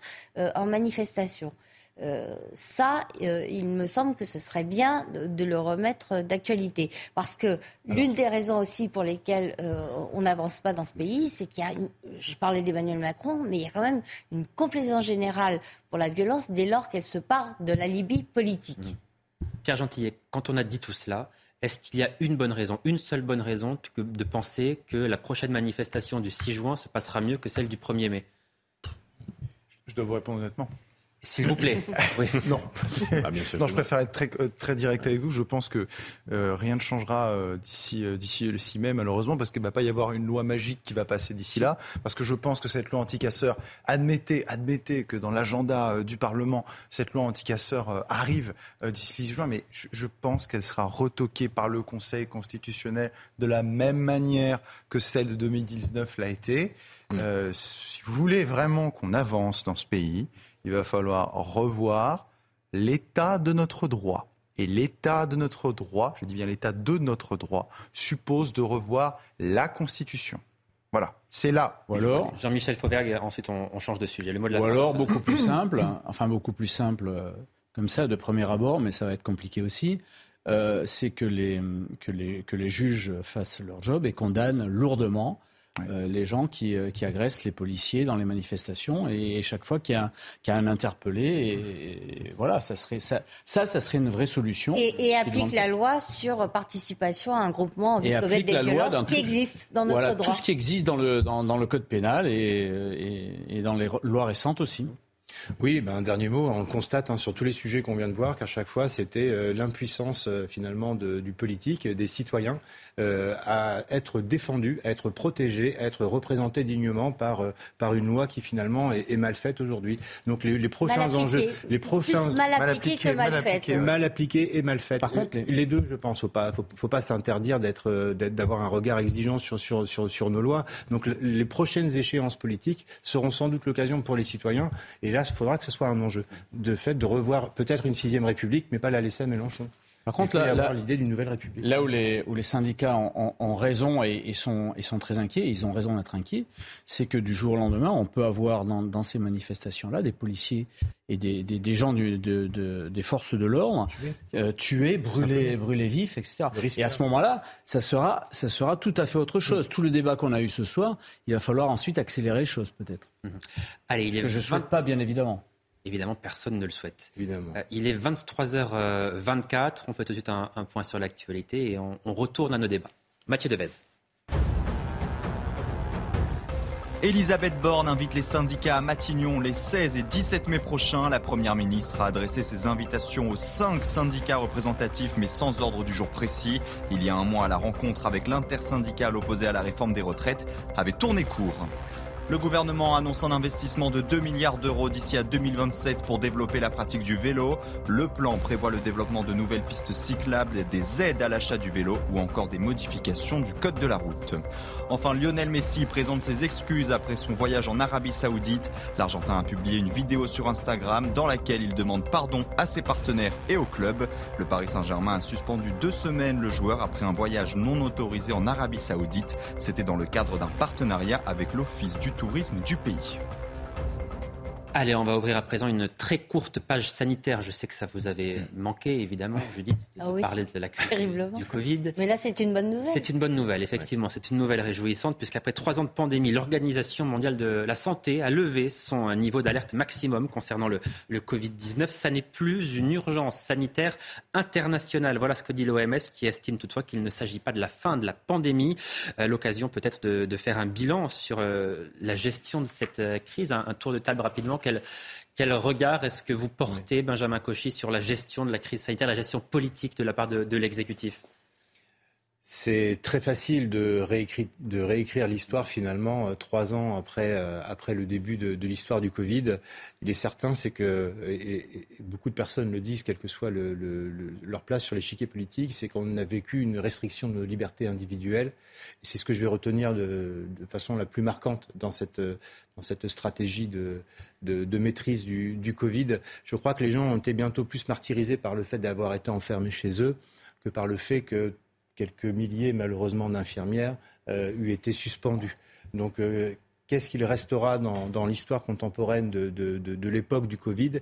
Ce n'est sans doute pas finalement la réintégration des, infirmières, même si c'est euh, une bonne nouvelle. L'OMS a, donné, a donné, comment dirais-je, blanc-seing euh, au fait que le, le, comment dirais-je, le Covid n'était plus en alerte maximale. Donc ça a permis quand même également aux autorités, aux autorités françaises d'être plus light. Mais moi, ce que je retiendrai, franchement, c'est le confinement.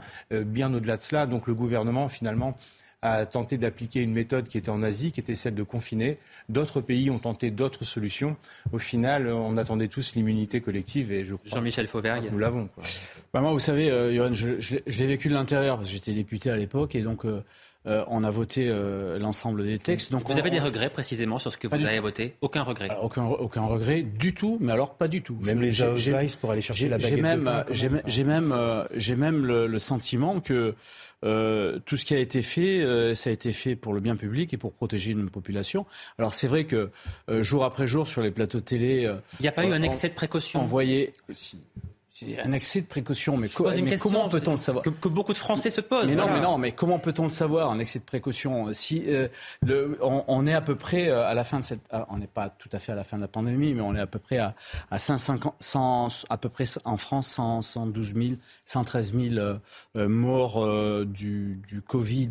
Et au moins 20 millions dans le monde, dit l'OMS. Et au moins, au moins 20 millions. Si vous reprenez les, les chiffres des, des pandémies euh, d'avant, en particulier de la fièvre euh, de, de, la fièvre espagnole, c'est quasiment le, même nombre de morts qu'il y a eu sur la Première Guerre mondiale. Donc je pense que avec les moyens modernes, euh, à la fois les moyens modernes de communication, à la fois les moyens euh, modernes au niveau de la santé, les vaccins, etc., on, a, on est passé à côté de quelque chose qui, aurait pu être phénoménal. Et cette discipline-là, forcée, contrainte ou euh, individuelle, elle a été nécessaire et importante. Alors c'est facile de dire Effectivement, il y a eu des restrictions de liberté, on ne peut pas le nier. Qu'il y a eu des Mais aujourd'hui, on est en pleine possession de, notre, de, de, nos libertés pour ceux qui ont résisté de notre santé. Bon, Père Gentil, quand vous entendez Jean-Michel Fauvert mmh. dire qu'il n'a, comment dirais-je, aucun remords, euh, aucun regret concernant ce qu'il a voté pendant la crise sanitaire, j'imagine que ça, ça, vous agace un peu. C'est pas que ça m'agace. Euh, je vous pardonne. Ah, c'est sympa. C'est déjà pas mal. Je vous pardonne, euh, je vous pardonne, mais tout de même, euh, rappelons-nous bien de ce que nous avons fait. Rappelez-vous bien de ce que vous avez fait. Rappelons-nous tous collectivement que pendant deux ans, euh, je mets de côté un petit peu le premier confinement, parce que le premier confinement, on ne savait pas ce sur quoi on allait, euh, on allait ce sur quoi on allait tomber. On voyait des images catastrophiques de Chine, et d'ailleurs, j'étais pas opposé à ce premier confinement mais sur les confinements qui ont suivi, sur les couvre-feux, euh, sur le pass sanitaire, sur le pass vaccinal, je trouve que nous sommes allés à des niveaux de folie. Je rappelle, parce que je parle de folie, c'est un mot important, qu'on a désinfecté des plages. On a désinfecté des plages à Cannes. Hein. D'accord? Euh, on, on, a mis des masques dans on a forêts mis, aussi. On a mis des masques. Ah oui, on, ça, est allé, mal, on est allé espionner les gens par drone par drone. On a eu un Père Noël. Un Père Noël à la mairie. J'ai partagé cette, cette vidéo incroyable sur mon compte Twitter il y a quelques jours. Je l'ai retrouvé. Qui s'adressait aux enfants en leur disant portez bien votre masque. Et en plus, à l'extérieur. On avait des policiers qui, je dis, j'utilise le mot alessiant, traquaient les randonneurs qui avaient l'imprudence, alors qu'il n'y avait personne à un oui, kilomètre à la ronde, de ne pas avoir leur masque correctement, ou même pas leur masque du tout. Mon Dieu, quelle horreur. Donc oui, nous pouvons le dire maintenant. Moi, je l'ai toujours dit, mais je vous le redis. Nous avons vécu une période folle et une période dangereuse pour la période qu'on a vécue, mais aussi pour l'avenir, parce que ça veut dire qu'on a réussi à mettre autant de libertés fondamentales, autant de libertés individuelles sous cloche. Mais vous les avez aussi aujourd'hui. facilement. Oui, mais c'est ça, je c'est ça la démocratie. Oui, mais alors justement, pardon. Oui, mais alors là, je- je vous dis- allez me faire regretter mes le propos. je hein. trouve, je trouve qu'on aurait pu tout à fait jouer autrement. Je prends toujours cet exemple. La Suède n'a absolument pas eu cette attitude. On a ce bilan aujourd'hui pour la Suède. Elle a moins de morts. moins de morts moins nombreux. Il n'y a pas Suède. proportionnellement, Judith, habitant. pareil. Judith Van Trop, justement, quelle leçon est-ce qu'on a tiré de tout ça finalement? Les leçons, je trouve aucune. Euh, moi, je suis totalement d'accord avec Pierre. J'ajouterais quand même qu'il y a une responsabilité euh, collective et individuelle des Français qui ont accepté tout ça. Ah oui. Euh, D'abord euh, parce qu'ils avaient peur et ensuite grâce au quoi qu'il en coûte. Le quoi qu'il en coûte a quand même beaucoup, beaucoup. euh, Mais peut-être aussi parce qu'ils le partageaient, Judith. Je dis parce qu'ils avaient peur, oui. Oui. enfin, Euh, le, le- quoi qu'il en coûte a quand même beaucoup contribué euh, à, ce- à ce que ces mesures liberticides euh, passent très facilement. Il y a eu quasiment aucune manif chez nous. Euh, en Allemagne, par comparaison, dans d'autres pays européens, en Espagne, il y en a eu euh, beaucoup plus nombreuses et beaucoup plus violentes. Chez nous, rien. Alors euh, bonjour euh, le peuple euh, réfractaire. Si je euh, me permettre, ça serait mentir de dire rien. Il y a quand même des, des- des mouvements politiques, À peu près. soit Pardon. de, de Euh, petites, oui, qui- euh, qui- de c'est- petites c'était vraiment une niche, hein. Mais, Alors, mais qui mais- ont mais, quand même euh, fait. le- euh, a eu des manifestations Ah, qui on d'accord. Pardon, centaines mais de juste Tous les samedis après-midi, enfin, il y a quand même des choses le qui mythe du. Gaulois réfractaire, on est euh, d'accord sur le c'est fond, mais totalement bon. effondré Ça par serait la crise mentir quand même de Covid. dire qu'il y a personne qui en, a pris en revanche, deux choses.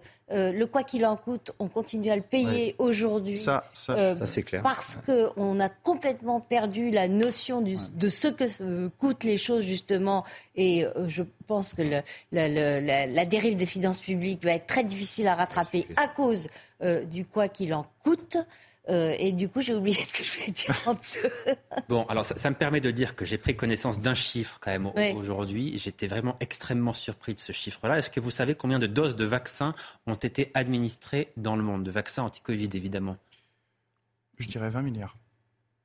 Peut-être trop, mais euh, parce qu'il y a plusieurs doses. Donc, euh, 13 milliards. Ah, j'étais 13 milliards. j'étais pas c'est- trop dans les ordres de grandeur, euh, j'étais loin. énorme. 13 milliards de doses de vaccins qui ont été. mais que le- produites Pourquoi on n'a pas été les seuls en France à vacciner que le va- vaccin, C'est la première. que le vaccin ait protégé des formes graves, ça me paraît une évidence que personne ne. Ah, le vaccin a joué un rôle évidemment dans la sortie de cette crise. Dans, dans la protection des formes graves, dans la Ouais, la sauvegarde. des formes graves. Non, mais la, la problématique, c'est que, la problématique, C'est simplement un chiffre dans- que je voulais vous donner, mais je veux qu'on détails- je veux qu'on parle de ce qui se passe La maintenant. problématique, parce c'est que dans tous les détails que vous avez, euh, et qui sont des, des, Rapidement, faits, s'il vous des faits réels et que vous avez visés, euh, on, on- on est dans le détail. On n'est pas dans la sauvegarde générale d'une population. Et c'est ce qui a été fait, et ce qui a été fait même au niveau mondial, puisqu'il y a ce chiffre énorme de, de vaccins. Donc, euh, à chaque fois, on pourra trouver quelque chose pour critiquer. Mais la sauvegarde générale, c'est ça qui était important. Bon, je, veux qu'on parle de ce qui se passe en ce moment parce que c'est évidemment ça qui concerne le, plus les Français désormais. La réintégration des, des soignants qui n'ont désormais plus besoin d'être vaccinés contre, contre le Covid pour pouvoir euh, exercer leur, euh, leur métier. On va écouter non pas les réactions politiques, mais la réaction précisément de, de ces soignants et, et vous allez voir que ces réactions, eh bien, elles sont partagées.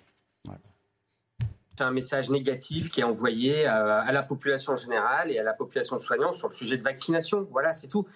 Pour moi, ça ne devrait pas être un sujet. Euh, Quand on est au contact de patients euh, fragiles et qu'on est soignant, on doit tout faire. Ça fait partie de nos impératifs. On ne se pose pas la question d'un conducteur de travaux s'il met son chapeau, son casque pour se protéger. On trouve ça normal. On trouve normal qu'un moniteur d'auto-école ait le permis pour enseigner euh, la conduite. C'est le même raisonnement. Euh, pour moi, c'est un, c'est un sujet qui est devenu politique. Euh, ça aurait dû euh, in- intervenir depuis déjà beaucoup plus longtemps. Ah oui, c'est une libération pour, pour bon nombre d'entre nous, pour un très grand nombre d'entre nous. Donc oui, c'est- c'était une liesse hier, c'est sûr. C'est sûr. Bon, maintenant, tout n'est pas gagné. Nous avons, il faut encore être vigilant. Il y a encore des combats à mener, mais euh, c'est c'est une première, c'est une première et, et grande victoire, bien sûr. Bon, Pierre Gentil, on voit que les choses ne sont toujours pas simples parce qu'une partie importante des soignants sont toujours aujourd'hui contre la réintégration de leurs collègues non vaccinés. C'est ça la réalité aussi. Hein. Oui, il y en a une partie. Ensuite, je ne sais pas estimer cette partie, mais il y a des gens, c'est une évidence qu'il y a des gens qui sont contre. Vous savez, euh, même pendant la crise sanitaire, il y avait des gens qui étaient opposés euh, aux mesures de restriction, opposés au pass sanitaire. Je pense une partie importante. Puis il y a aussi des gens qui étaient pour. Écoutez, c'est la démocratie, c'est comme ça. Sauf que là, on parle de quelque chose de particulier. On parle, on parle beaucoup des droits. On parle quand même ici du droit d'exercer leur profession. Et ces gens ont été privés d'exercer leur droit, euh, d'exercer leur profession, pardon. Et par ailleurs, je rajoute, parce que c'est c'est mal compris, qu'ils ont été suspendus. Suspendus, leur contrat est suspendu, ça veut dire qu'ils n'ont pas droit aux allocations chômage, à moins, à moins bien sûr, de changer définitivement de métier. Et beaucoup ont fait le dos rond en se disant, dans deux mois, dans trois mois, ça va changer, ça va changer. Résultat, cette histoire a duré, a duré un an, un an et demi, je ne sais plus exactement. Enfin, ça a duré euh, depuis, je crois, euh, l'été 2021. Donc, presque deux ans. presque deux ans. Presque deux ans. Quoi. Maintenant, la question qui va se poser, parce qu'effectivement, ce n'est pas terminé, euh, si l'Assemblée nationale, parce que attention, c'est pas terminé parce qu'il me semble que l'Assemblée nationale a voté, mais je me demande si le Sénat ne doit pas voter aussi derrière et que ça revient à l'Assemblée. Donc, quand même prudence. Mais si si ceci va jusqu'au bout, je pense tout de même qu'il va falloir poser la question du, euh, de l'indemnisation ah. de ces soignants. Parce qu'ils n'ont pas, ils n'ont pas commis de faute. Si c'est une faute, c'est pas une suspension du contrat qu'il faut faire juridiquement. C'est une rupture du contrat. c'est une rupture. Une rupture. Donc juridiquement, ça a son sens. Ce qu'on peut dire pour préciser effectivement vos, propos, c'est que effectivement les soignants vont pouvoir retrouver leur poste parce qu'une loi est effectivement en cours de vote à l'Assemblée, mais c'est un décret qui autorise les soignants à retourner travailler. Donc ce sera effectivement le cas. Euh, il, faut, se rappeler qu'on a su assez rapidement que le vaccin ne protégeait pas de la contamination. Euh, à peine dans les tout premiers mois euh, et trois, ou, trois mois ou quatre mois après. C'était l'été 2021, je crois qu'on a une étude israélienne qui a Voilà, aucune, Israël qui a été un des premiers à mettre à pied et, à, et à, mettre et affecter à des tâches administratives ces soignants qui refusaient de se faire vacciner. D'ailleurs, Israël, parenthèse, est un des pays où les mesures étaient les plus drastiques, où vous aviez des drones qui vous demandaient d'aller faire coucou à la fenêtre pour vérifier que vous ne sortiez pas de chez nous. Et, ces résultats sont très mauvais, alors qu'on se rappelle qu'ils ont été extrêmement bien euh, vaccinés. Euh, épidémiquement, euh, et que c'est un pays chaud, c'est un des pays qui s'en sort le plus mal. Ça, c'est pour le, débat précédent. Mais pour les soignants, il était temps de reconnaître. Moi, je comprends que dans un premier temps, ayant pensé que peut-être ça pouvait empêcher la, contamination, euh, le gouvernement a pris des mesures. Mais dès lors qu'on savait que ce n'était pas le cas, d'ailleurs, aucune Gabriel Attal l'avait dit lui-même à un moment. Il avait dit si demain on prouve que la transmission de l'épidémie n'est pas stoppée par le vaccin, le pass sanitaire n'aurait plus de sens. Il l'a dit. Hmm. Il l'a dit. Allez, on va partir à Londres dans, un instant, puisque vous savez que demain, le monde entier pourra assister au couronnement du roi Charles III. Avant cela, je veux t'en dire un, mot de l'agence Fitch, qui, vous le savez, a abaissé la semaine dernière la note de la France euh, sur sa dette. Un désaveu pour Emmanuel Macron, euh, qu'on a longtemps surnommé le Mozart de, la finance, mais euh, qui ne remet pas en cause la crédibilité financière de la France. C'est ce qu'a dit ce matin Gabriel Attal. Écoutez. Moi, je vais vous dire, je, je cède ni au pessimisme, ni au fatalisme. Et je le dis, on peut avoir confiance dans la crédibilité financière de la France. Je rappelle que quand Emmanuel Macron a été élu en 2017, il a ramené le déficit sous les 3%. Il a sorti la France de la procédure pour déficit excessif à euh, Bruxelles. C'était pas arrivé depuis des années. Par rapport à nos voisins européens, très nettement au-dessus euh, en termes de chiffres du déficit, de chiffre de la dette.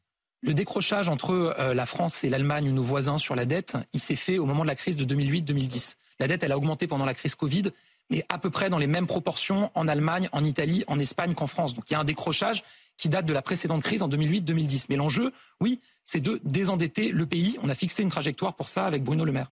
Bon, Benjamin Cauchy, ce que dit finalement Gabriel Attal, c'est que si la France est euh, la note de la France est abaissée, ça n'est pas la faute d'Emmanuel Macron. Non, évidemment, ça ne sera jamais de la faute d'Emmanuel Macron de la part de, Gabriel Attal. Ça, c'est un postulat de départ. Euh, une fois qu'on a dit ça, euh, la, baisse de la notation de, Fitch euh, marque quand même un, début de tremblement sur, le marché obligataire. Les, obligations sont en train de se casser la figure parce que les taux d'intérêt augmentent. le taux directeur de la Banque centrale a encore augmenté de, de 0,25 points de base hier. Donc que, M. Attal cherche à rassurer à la fois les marchés financiers et les investisseurs d'une situation saine euh, de la part de, nos finances publiques, c'est quand même mentir. Euh, pour le coup, il n'a pas le choix que de dire cela. Ce qui est beaucoup plus inquiétant que la notation Fitch, c'est l'augmentation, encore une fois, des taux directeurs hier à la Banque centrale.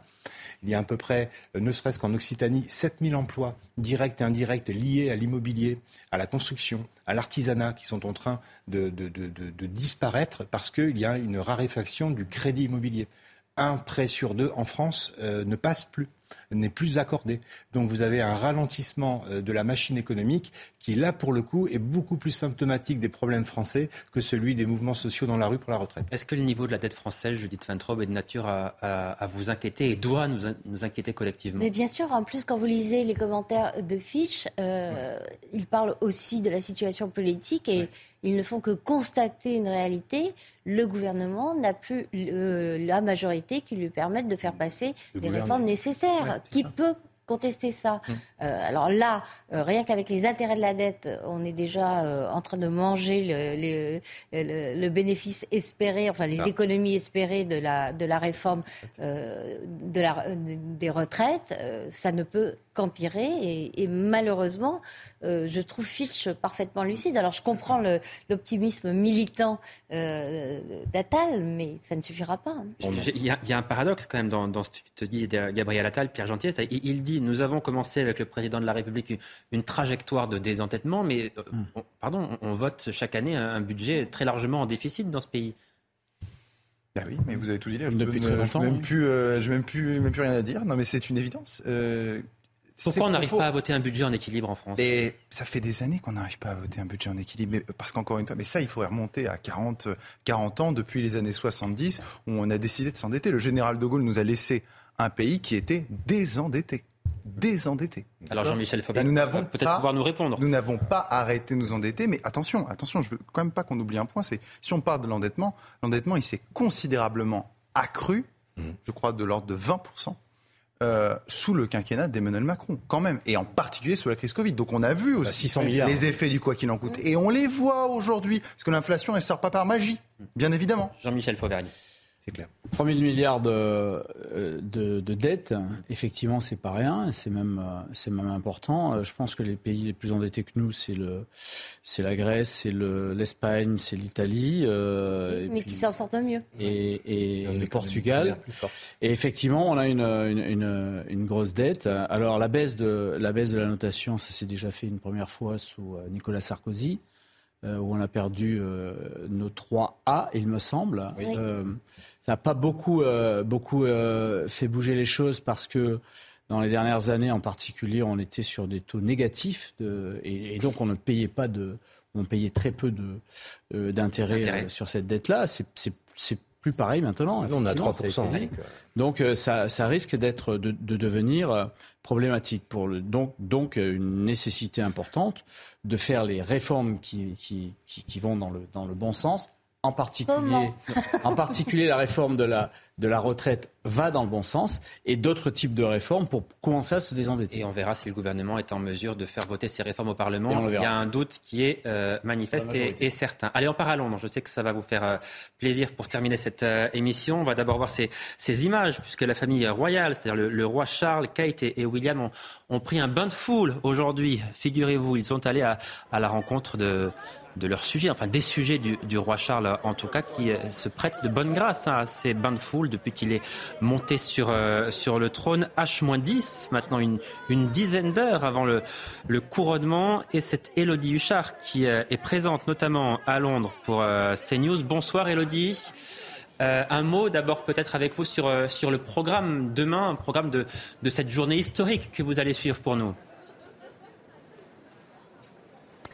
Oui, Johan, alors évidemment, vous l'imaginez, c'est une journée euh, très codifiée, même si le roi Charles a voulu une cérémonie un petit peu plus courte et avec moins d'invités. Alors je vous donne un petit peu les moments clés. À 11h20, le roi et la reine quitteront le palais de Buckingham à bord d'un carrosse tout neuf. Il a été euh, fabriqué en 2012. Il a des amortisseurs, il a des vitres électriques, il a la clim, le chauffage, tout ce dont il y a besoin pour passer un trajet relativement agréable. À 11h52, le roi et la reine arriveront à l'abbaye de Westminster. C'est évidemment une cérémonie une fois de plus très codifiée. On lui présente notamment et on lui remet les euh, symboles royaux, la couronne de Saint-Édouard, le sceptre, l'orbe, tout ce qui fait évidemment aussi qui représente euh, ce qu'est euh, le roi pour son peuple. Il sera ensuite acclamé. Il n'y aura que le prince William cette année qui va jurer fidélité à son père. C'est la première fois. Et puis, il y aura ensuite une deuxième procession, exactement le même trajet. Whitehall, c'est là où on se trouve avec Florian Paume. Il passe par Trafalgar Square, il remonte de Mall, mais cette fois, il sera à bord du Gold State Coach. C'est un très vieux carrosse fabriqué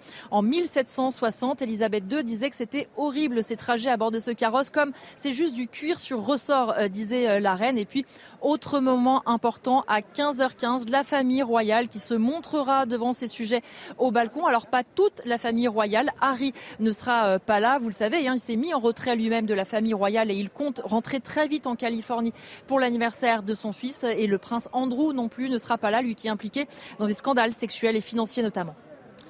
Merci beaucoup, Elodie Huchard. On vous laisse aller vous, coucher puisque vous allez avoir une longue journée demain. Je rappelle cette édition spéciale à partir de 7h, donc en direct sur euh, CNews. Merci beaucoup, euh, Elodie. Un mot du dispositif de, sécurité qui est évidemment un dispositif de sécurité hors norme qui a été euh, imaginé par le pouvoir britannique. On voit cela avec Valentine Leboeuf et Régine Delfour. À cheval, à pied ou en moto, policiers et militaires sont désormais partout à Londres. Au total, 29 000 personnes chargées de la sécurité du couronnement de Charles III ont été déployées dans la capitale, un chiffre comparable aux funérailles de la reine. Un dispositif rassurant pour touristes et locaux. On se sent en sécurité. On avait peur que le dispositif soit trop important, mais c'est bien. On entend d'ailleurs la police qui passe en ce moment même. Il y a beaucoup de policiers, ils sont partout autour de nous, donc je pense que tout se passera très bien. Le dispositif humain est renforcé par des caméras de vidéosurveillance et une technologie de reconnaissance faciale. Objectif, tolérance zéro envers les perturbateurs. Notre objectif a toujours été de veiller à ce que tous ceux qui viennent à Londres restent en sécurité dans la capitale. S'il y a des perturbateurs, ils devront se confronter à une action très rapide de notre part pour s'assurer que ces événements se déroulent sans le moindre incident. Une loi est même entrée en vigueur avant le couronnement. Elle donne plus de pouvoir à la police pour arrêter et fouiller les manifestants. Ceux qui bloquent les transports risquent désormais un an de prison. Bon, Judith trop quoi qu'on pense de la famille royale. Euh, mais, je, n'en pense que du bien, mais, j'avoue que ça ne me passionne pas complètement. quel autre événement dans le monde peut attirer 2 milliards de téléspectateurs, à part les funérailles de la reine Elisabeth et, le couronnement d'un monarque britannique. Est-ce que vous voyez un autre événement dans le monde capable d'attirer autant d'attention, justement? Moi, je n'en vois pas. Moi, aucun. D'accord. Aucun Non, non. Qu'est-ce qui fait que les télés du monde entier demain vont diffuser ce couronnement et que euh, le monde entier ne va pas s'y intéresser, mais aura un œil sur ce qui se passe à Londres, quand même, inévitablement Parce que c'est un conte de fées. C'est un conte de fées. On a une géopolitique qui est catastrophique. Des Ce qui se passe au sein de la famille royale en ce moment, ça ressemble pas tout à fait à un conte de fées non plus. C'est une histoire. Vous voyez, les gens depuis plus d'une vingtaine d'années sont abreuvés de télé-réalité où des nobody euh, euh, prennent euh, leur, leur quart d'heure de gloire et parce que en maillot de bain ou parce que des amourettes. et les gens sont des centaines de milliers, voire des millions en France, rien qu'en France, à regarder cette télé-réalité. La plus belle télé-réalité qui existe, c'est celle de l'histoire de, des citoyens mmh. partout sur la planète avec la monarchie euh, britannique, que vous voyez ou non. C'est la plus grande et la plus ancienne télé-réalité qui existe. On, on s'identifie euh, depuis plusieurs décennies à la monarchie britannique. Moi, juste petite pointe d'humour, si je peux me permettre, j'espère qu'il n'aura pas de casserole pour son couronnement. Et ça nous fera tellement de bien de voir une sortie officielle sans, je sans sens que Pierre Gentillet sera devant sa télé demain. Avec sa casserole, peut-être. Euh, peut-être que je vais suivre, mais je ne suis pas très fan de ce genre. Rendez-vous est pris en tout cas Jean-Michel Fauvergue dès 7h. Ça fait du bien de rêver. CNews, édition spéciale. Sans problème, euh, sans problème. Euh, par contre, on, on, peut dire un mot du. Vous avez 10 secondes. J'ai 10 secondes. Bah, bonne soirée. Eh bien, dans le dispositif, vous avez vu que dans le dispositif policier, vous avez aussi du dispositif technique. Et ce mmh. dispositif technique, c'est la reconnaissance faciale en particulier, mmh. qui nous est interdit en France sur des événements de ce type-là. Il, faut, il, s'agirait de s'y mettre, et en particulier pour les Jeux Olympiques. Un enjeu extrêmement important, le, défi sécuritaire auquel sont confrontés pour cette journée historique. Donc, les pouvoirs euh, britanniques, je vous rappelle, cette édition spéciale dès 7h demain matin en direct sur CNews et, et toute la journée. D'ailleurs, vous pourrez suivre ce qui se passe euh, à Londres. Merci beaucoup d'avoir suivi cette émission. Merci, à vous Merci d'y avoir euh, participé. Bonne journée de télé demain. Merci beaucoup, chère Judith. Je vous souhaite de passer un, un excellent week-end. Merci de nous avoir euh, suivis. J'aurai évidemment le plaisir de vous retrouver la semaine prochaine. Très belle soirée à tous. Dans un instant, l'édition de la nuit, Simon Guillain.